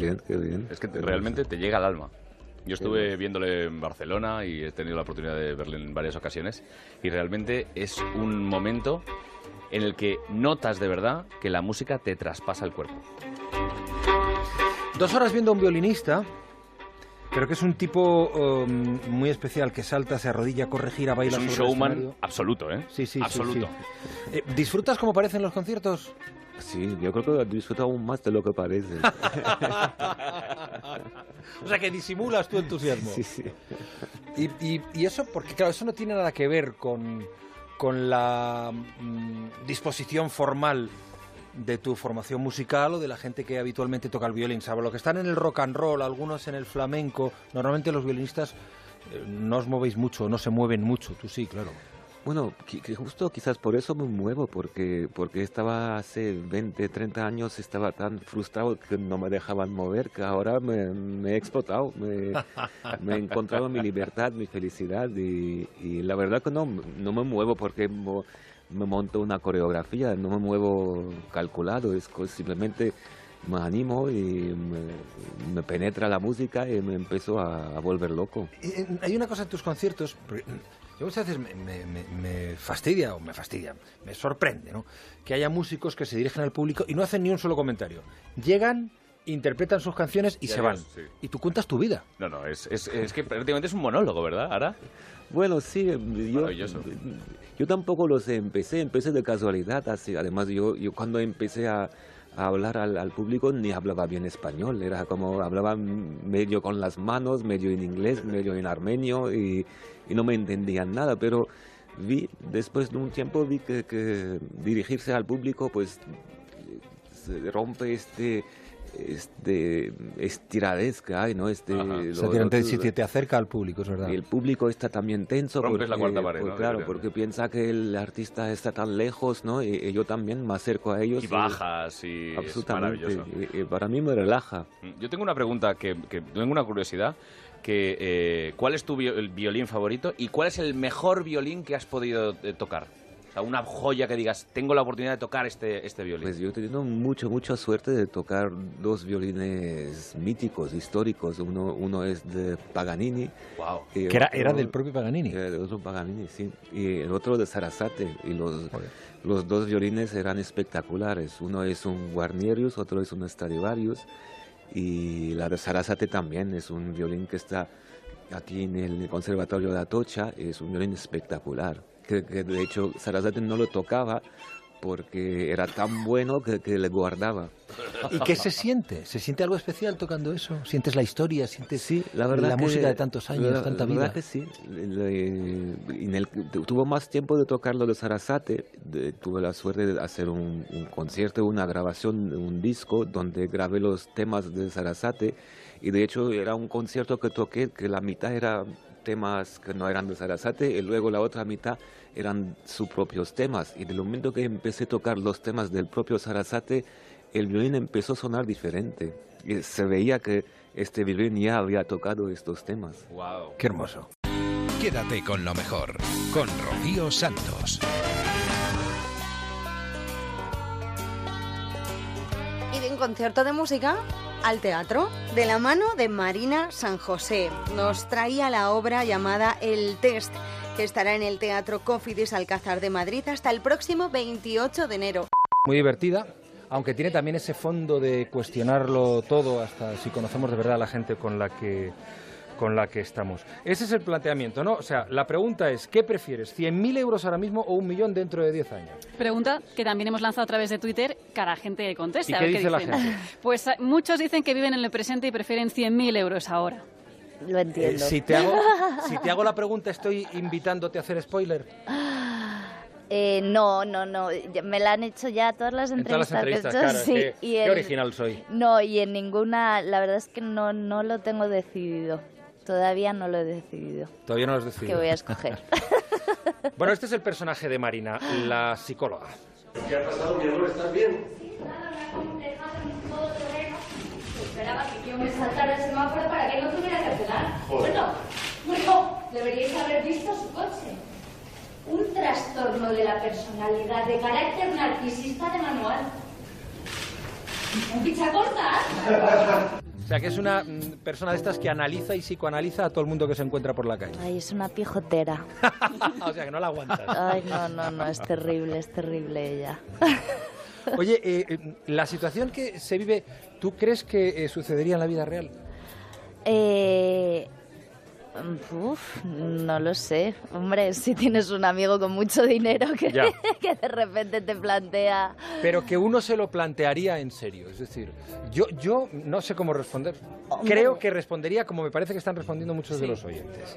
Yo creo que es para planteárselo por lo menos un ratín. Pero hay que vivir el presente, ¿no? Esa es la cosa, ¿no? El, el, el, futuro, ¿no? El que es tan, tan imprevisto, ¿no? Que la gente al, al final tiende a escoger los 100.000, ¿no? Por eso. ¿Qué nos dicen los oyentes? Todos, todos Dicen que 100.000 euros ahora. Yo creo que la contaminación nos hace pensar que vamos a morir pronto, Juanra. Sí, me parece que esa es la idea de todo el mundo. Hemos hecho la pregunta en la redacción esta mañana y casi todo el mundo elegía los 100.000 eh, eh, euros. ¿Crees que después de ver la función a lo mejor alguno cambia? Em, puede ser, puede ser, porque se hacen muchas preguntas. Se hacen muchas preguntas y le hace plantearse a los personajes muchas cosas. Incluso eh, pelearse entre amigos. Héctor, ¿qué intentas demostrar? ¿Que el tarot predice mejor el futuro que un test realizado durante décadas? No, que ni el tarot ni tu test predicen una mierda, guapa. A ver, eh, ¿qué estoy con Paula? Es porque alguien alguna vez me dio confianza para entrar, pero si las cartas hubieran dicho que no teníamos nada que hacer, igual no estábamos juntos hoy, cariño. Una pitonisa, mi amor.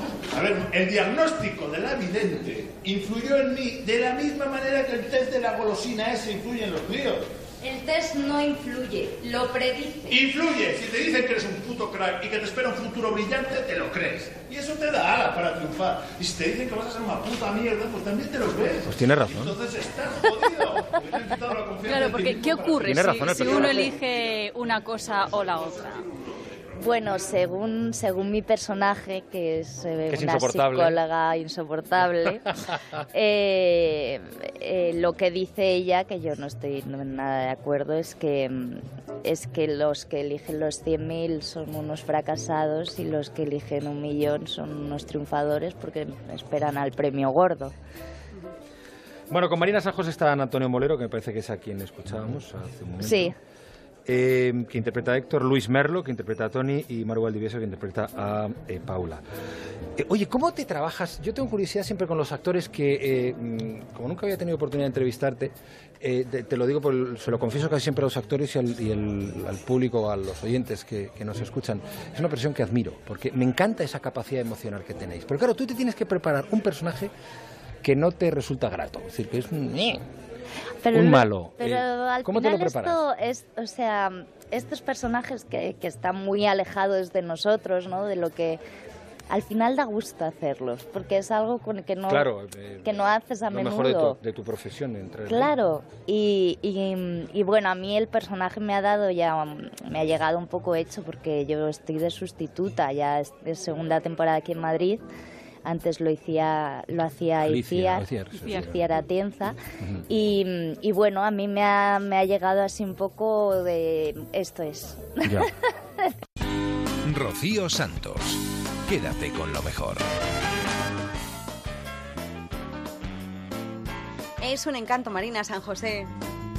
Ha hecho un hueco propio, ¿eh? a pesar de ser hija de quien es, de Ana Belén y Víctor Manuel. Nos vamos al humor de la mano de Goyo Jiménez, que nos trae un nuevo episodio de su National Goyographic. Eh, iba a hablarte del neolingüista, conocido eh, en taxonomía como Candidophagus neolingüisticus. Eh, Ya. Ya te explicaré el origen del nombre después.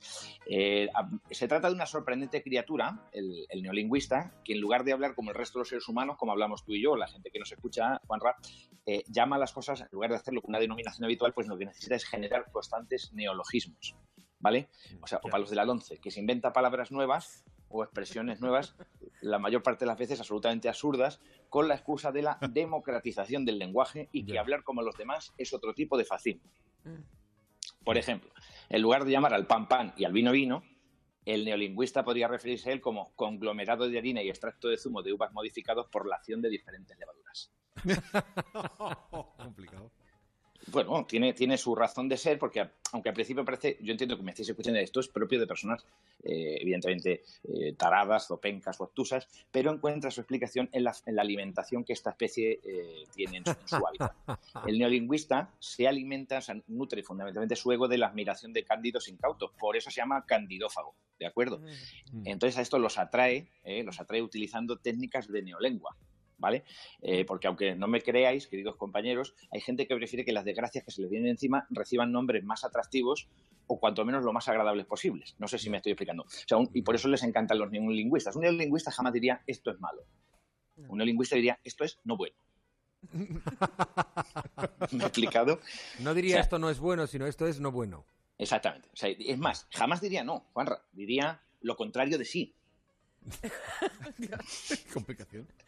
Sí, sí, es así, hay que resultar positivo ante todo, ¿vale? Entonces, Claro, el, sí. el neolingüista es capaz, es que tiene una habilidad que no apreciamos, que es capaz de clavarte un cuchillo en el corazón hasta el mango y sostener que no te está asesinando, sino dándote de baja en la vida de forma permanente.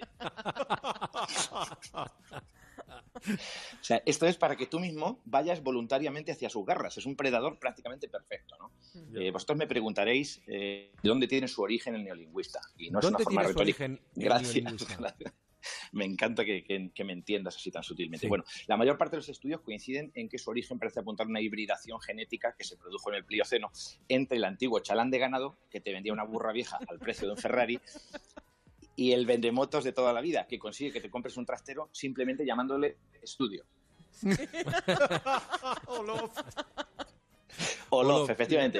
Efectivamente. ¿Cómo se- o sea, hay que tenerle mucho amor a ese, a ese armario empotrado para comprar. Quiero decir, que si tuvieses estudios, no te hubiese comprado ese agujero infecto. Pero bueno, eh, esto, esto de hecho se empezó a utilizar en un ecosistema en el que el neolingüista se desenvuelve muy bien, que es el de la política y el de la comunicación, porque es el, el ecosistema en el que más ha crecido, ¿no?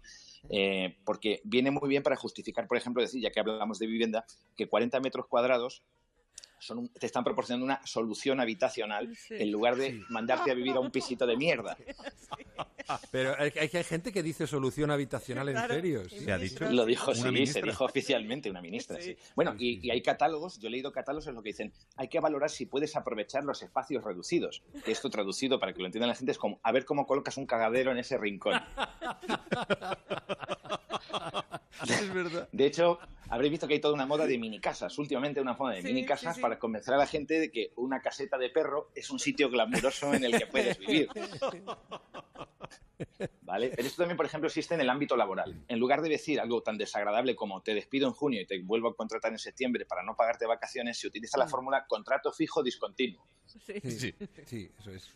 Es decir, el, el neolingüista, ya te digo, eh, eh, como se ha, atrapa- se ha especializado en el ecosistema, como te decía, de la política y la comunicación, el problema aquí es que hay que eh, obtener muchas presas a la vez, porque eh, lo que interesa son los votos de esas presas.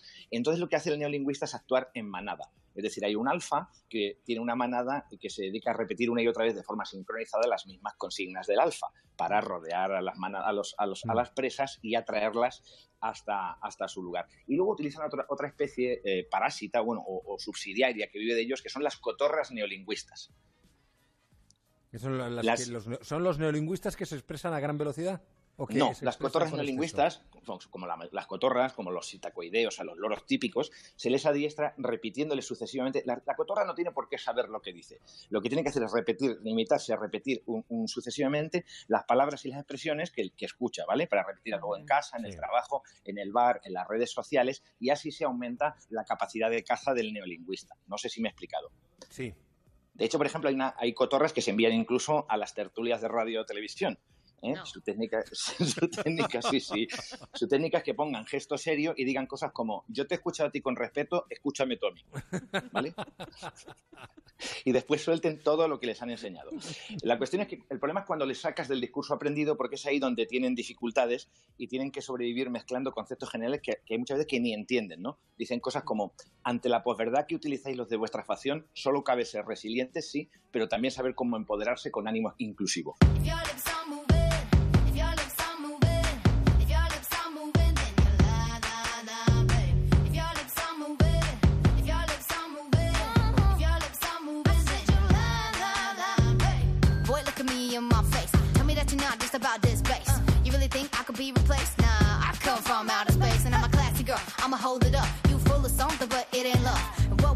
Straight overdue. Go find somebody new. You can buy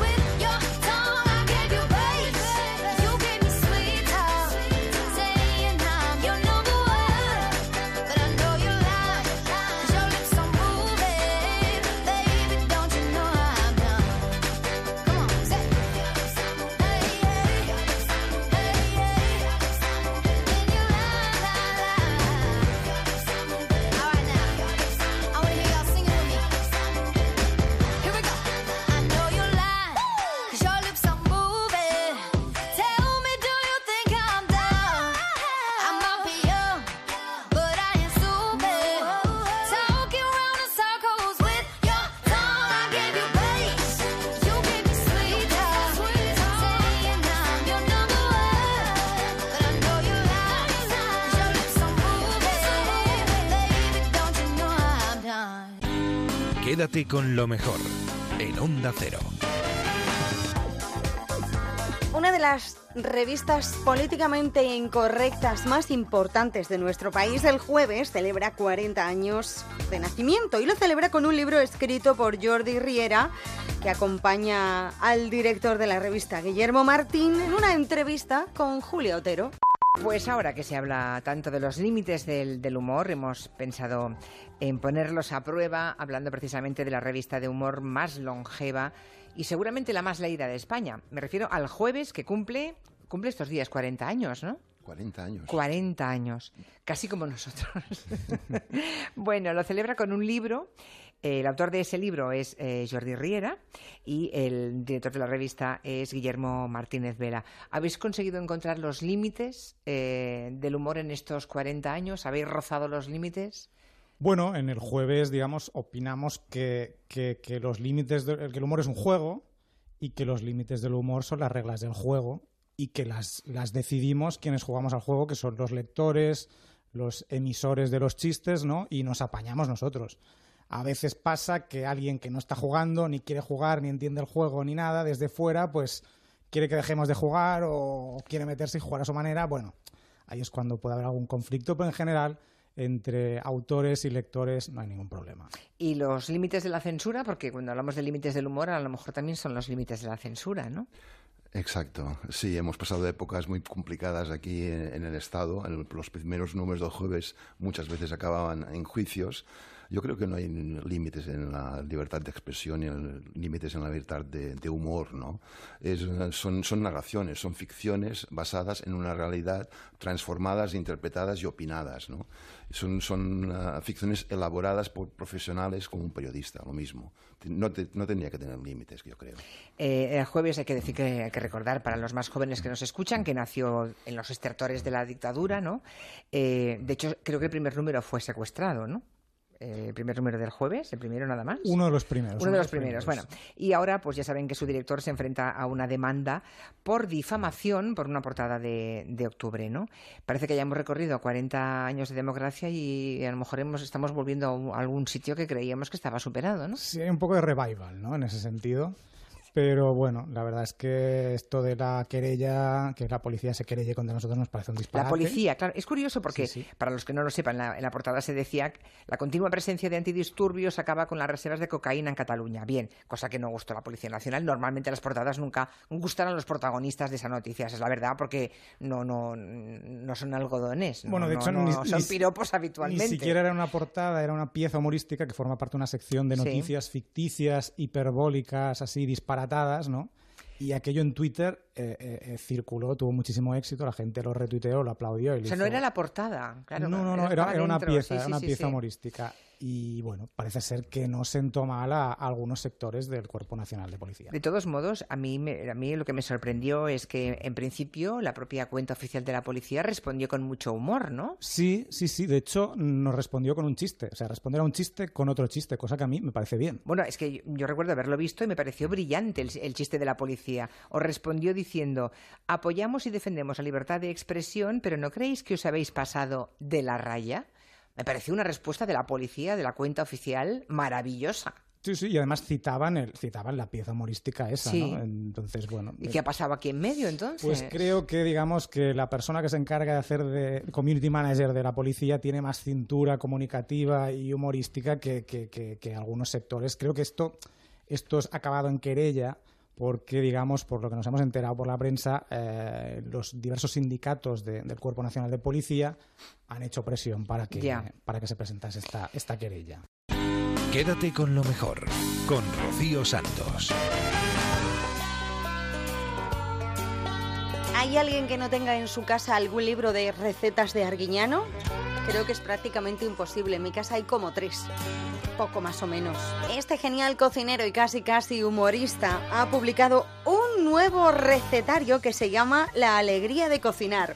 30 años en antena, Carlos Arguiñano. Y no se me nota en la cara. En la cocina. No, no se te nota. Oye, pacto con el diablo o algo, Ah. porque 69 tacos tiene. Sí, Nadie lo diría. para 70. Hay pocos que vayan para 70 ya. No, hay, hay muchos que van más 70. Que está muy bien. No, no. ¿No hay sí. nadie que aguante en España 20 años en televisión? Pues sí, yo 29 ya y, Exacto, 29. y 50 en la cocina, poniéndome el delantal todos los días. Orgulloso de mi oficio, orgulloso de las cosas que hago, de la gente que trabaja conmigo, de mi familia, de mi pueblo, de, cómo somos, cómo hacemos las cosas. O sea, soy un tío orgulloso, o sea, soy un tío feliz. Me gusta reírme mucho, me enfado también a veces, pero me dura poco los enfados. Enseguida me acuerdo de algún chiste gracioso y se me olvida. Bueno, en datos. Arguiñano en datos. Nunca se puede reducir a nadie a datos porque la complejidad de una personalidad como la de Carlos, como poder imaginar, no es reducible a eso. Pero para hacernos una, idea, ya que habla de chistes, me han contado que llevas unos 10.000 contados en antena. 10.000 chistes. Luego esperen, esperen, porque tengo 54 libros publicados Sí. Entre bueno, en esos 30 años, ¿no? El último en noviembre, este que se llama La alegría de cocinar, este que tenemos aquí encima Te de la te lo he mesa, te lo he traído. que es un, un libretón. Sí, sí, como casi todos. O sea, son libros hermosos. Lo que pasa es que al, al hacer programas diario, pues vas recopilando un montón de... O sea, además, todas las recetas de mis libros son recetas que las he hecho yo delante de las cámaras. O sea, son recetas que la gente que me sigue las ha visto, que, me que las he hecho de principio a fin. No son recetas que vas a- a- apuntando y a- anotando y haciendo y, y luego hace- haces un libro. No, no. Son recetas que todas estas recetas están hechas por mí en televisión, delante de la gente. ¿Tú sabes la de gente que ha aprendido a hacer un sofrito contigo, Carlos? Sí, pues, yo y creo- gente que se ha entusiasmado con la cocina contigo. Y la, y la cantidad de hombres que he hecho felices, jo, que, que, que creían que no sabían hacer nada y de pronto y me miran y me dicen gente que no, no me conoce de nada. Oye, Carlos, joder, el otro día hice, Ah. hice unas patatas guisadas con carne y digo, he quedado de puta madre. Claro. Digo, joder, y así hay un montón de gente. O sea, Digo, tú ha- o sea, has a las mujeres, a las madres les ha tocado siempre cocinar a las abuelas, pero los hombres, y según qué oficios, pues algunos parece que no han nacido para ponerse un delantal, nunca. Pues se ponen el delantal y son mucho más hombres. Y, y Exacto. Exacto. O joder, sea que, ah, o sea, un Carlos hombre con delantal llama mucho la atención. ¿eh? Carlos eh, Arguiñano ha demostrado que no, no era genético lo de los hombres. No, no. Era que no les daba la gana. que no que- Pero que incluso ellos pueden aprender a cocinar de madre. Claro, claro. Y limpieza y orden. Claro, no poner los pies encima de la mesa, como que llegas de la oficina y que te crees que eres San Dios. Pero aún, aún existirá ese tipo de individuo. Algunos me parece que quedan. Ah, sí. Algunos quedan. Sí, Alguno queda. Pero bueno, eh, yo creo que, que, que está llegando a su fin ese tipo, esa forma de ser. El hombre y lo de la igualdad eh, está costando, pero, pero tiene que ser en todos los sentidos. O sea, la mujer llegar a los sitios donde parecía que no había llegado nunca y ahora de pronto está en todas partes. Y en mi caso están mandando en todos los sitios, de lo cual no me quejo. O sea, que estoy encantado. En casa, yo vi que mi abuela mandaba. Mi madre mandaba, mi mujer manda, y ahí están Marga y Eva, que son las jefas mías que también siguen mandando. Y o sea que, pero me va muy bien a mí siendo más o menos obediente. Más o menos, más o menos obediente. Lo que más me enorgullece, dice Carlos Arguiñano, es que con 20 años y con lo ignorante que era, eso lo dijiste tú, me puse a pagar sueldos, dice, y oye, los he pagado todos. Eso es verdad. Yo con 20 años alquilé el golf de Zarauz y empecé a pagar sueldos y los he pagado todos. Y voy a hacer 70 años. Y, hoy para mí ¿Cuántos es- tienes ahora? ¿Cuántos salarios pagas cada mes? Ahora, Carlos? cada mes, pues unos 300. 300 sueldos. Sí. Unos 300. Claro, es que hay la escuela de hostelería. El Arguiñano Hotel, El Restaurante, Arguiñano- Bar. Claro. es- La- el Obrador de Panadería y Pastelería. eh, los Pelotaris, que por cierto comen muy bien.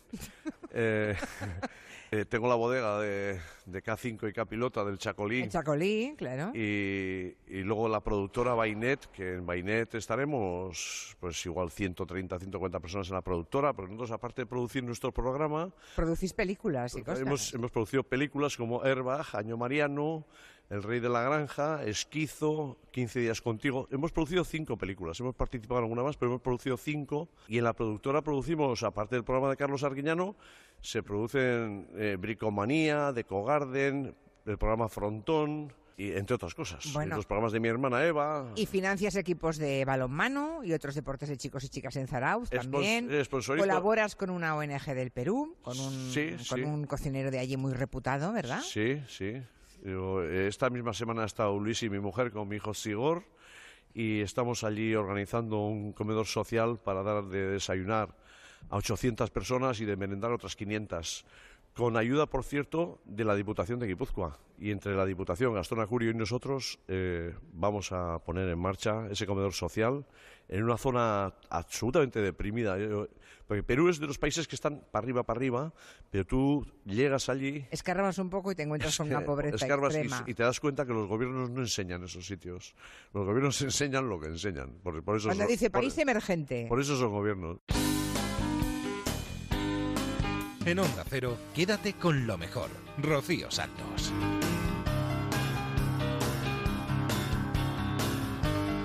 Es una pena que se nos haya acabado el tiempo, pero la semana que viene volvemos, ¿eh? Con más historias aquí a Quédate con lo mejor. La madrugada del viernes al sábado a eso de las 4 o 3 en Canarias. Nos vamos a despedir como cada fin de semana con los gazapos, con el Somos Humanos de Julia en la Onda. Que seáis muy felices. Adiós. Termina aquí Noticias Mediodía y lo que llega en... en, eh, Lo que llega en... en eh, Hoy, hoy, hoy. ¿Has metido la pata? Casi. En, en, eh, Onda Cero es Julia en la Onda. Julia, buenas tardes. Menos mal. Y las atienden, y esto también es muy importante, en 52 idiomas. Un momento. ¿Qué dice usted, señorita? 52. Que el tema de Dios no Sí. se lo tomen a cachondeo. 52 Esto no tiene perdón de Dios, ¿eh? idiomas. Soy una locutora detestable. Sí, hija, sí. Cuando llegaron al gobierno, el fondo contaba con más de 66 mi- mil millones de euros. Joder. Con más de 66 mi- mil millones de Superas todo lo que te propones. La que se lo pasará mejor es la hermana de Kate Middleton. Se lo pasará pipa. Por cierto.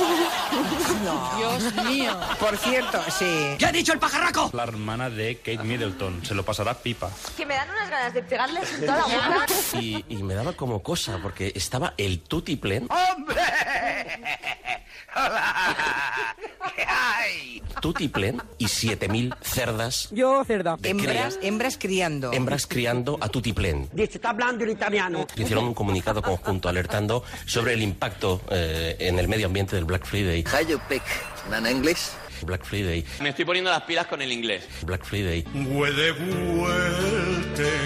Gallego. Black Friday. Un chan... ¿Cómo se llamaba? Chanchor... Chunchin chua chicha chuchi. ¿Eh? ¿Qué querrá decir? ¿Tú que me estás hablando en chino? Oye, ¿cómo se llamaba, por favor? El pastelito. Intento recordarlo y no puedo. ¿Cómo se llama? Sí. ¿Cómo se llama? Chanchigorri. Chanchigorri. Gorri. Se le puede denunciar, o sea que este señor no es impune. Lo que pasa que nadie le pone eh, el collar al gato. María José. ¿Qué dices? Que nadie le pone eh, el collar al gato. Esto no es así. El collar al gato. Lo de José Julio ha creado escuela, ¿eh? Hay en WhatsApp un montón de oyentes que se han animado a silbarnos. ¡No! ¡Por Dios! ¡No! Has demostrado tener ímpetu, tener ganas, pero no me has convencido.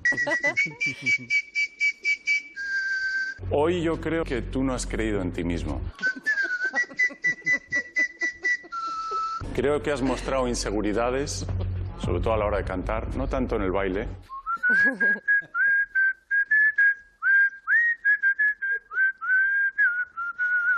coger otra canción porque es que ha sido horrible. Tienes una voz preciosa, pero chico, no sé qué pasa ahí en tu interior que no me llegas. Ahora sí. Ahora sí. Ahora sí. Vale, pues felicidades porque pasas a la siguiente. ¡Menos mal! Por ejemplo, dice una oyente, Manuel. ¿Cómo ha dicho usted? Dice una oyente, Manuel. Una oyente, Manuel. No me llames monseñor, llámame monse. Un oyente. Es que yo soy muy macho. Pedro Piqueras. Terrible, apocalíptico. ¿Qué le pasa a Piqueras?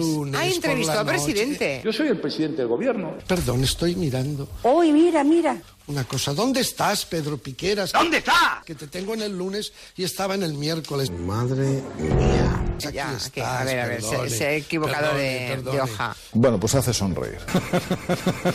ya nos meten unas imágenes de la extraordinaria Berta Vázquez en Lencería de la Perla Negra. Caliente, caliente. Es aquella extraordinaria actriz que Sí. conocimos, que el gran público conoció en Vis a Vis. Oh, claro, claro. La serie carcelaria, Sí, sí, ¿sabe? sí. Era la compañera. ¿A usted le enseñan un viso, una combinación o un... Vamos, una, unas Bueno, medias con un liguero? A mí engancha Sí, enseguida. será por eso. Tú ves a Berta Vázquez, que además es una excelente actriz. Sí, sí, sí, sí. Pero lo ves Ya, en ya, lencería. Hola, chavales. Soy Torrente. Además que está guapísima. Ay, y dices, yo me quedo un rato más. ¿Eh? ¿De quién son estas tetitas? Y no me llame machista. No, machista Que esto no, no. es ser machista. No, esto no es ser es machista. reflexionar sobre lo que ve. Hay gente que le va el mormo. Esto es ser... mm, ¿Qué? Viejo fósil. pues, mm, ¿Qué? Un guarro. mm, ¿Qué? Un plastón. mm, Es ser hambriento. Viejo verde. Viejo verde. Verde. Verde. Verde. Verde. El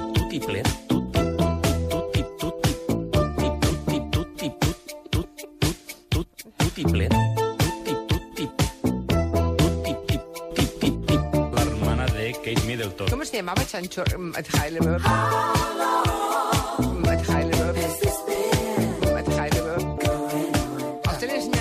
medias con un liguero? A mí engancha enseguida. Se lo pasa la pipa. Se le puede denunciar. Se le puede denunciar. Le pone. Julia Otero. En lencería de la perla negra. Se le puede denunciar. ¿Y qué somos? Hembras criando a tutiplén. No, hija, no. ¿Qué somos? 7.000 cerdas.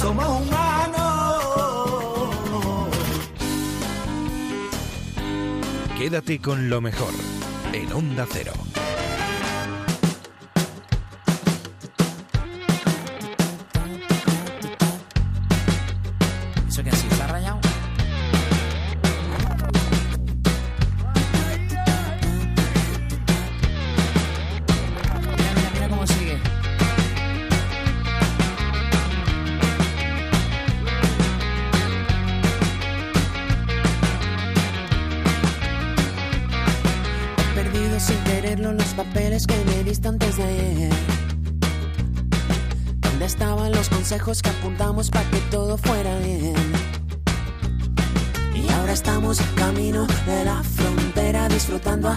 A la vida entera. Así que tengo que encontrarte para verte que me digas otra vez.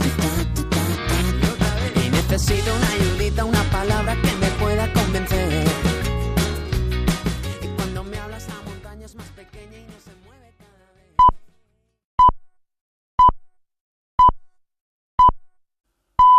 Son las 6, las 5 en Canarias.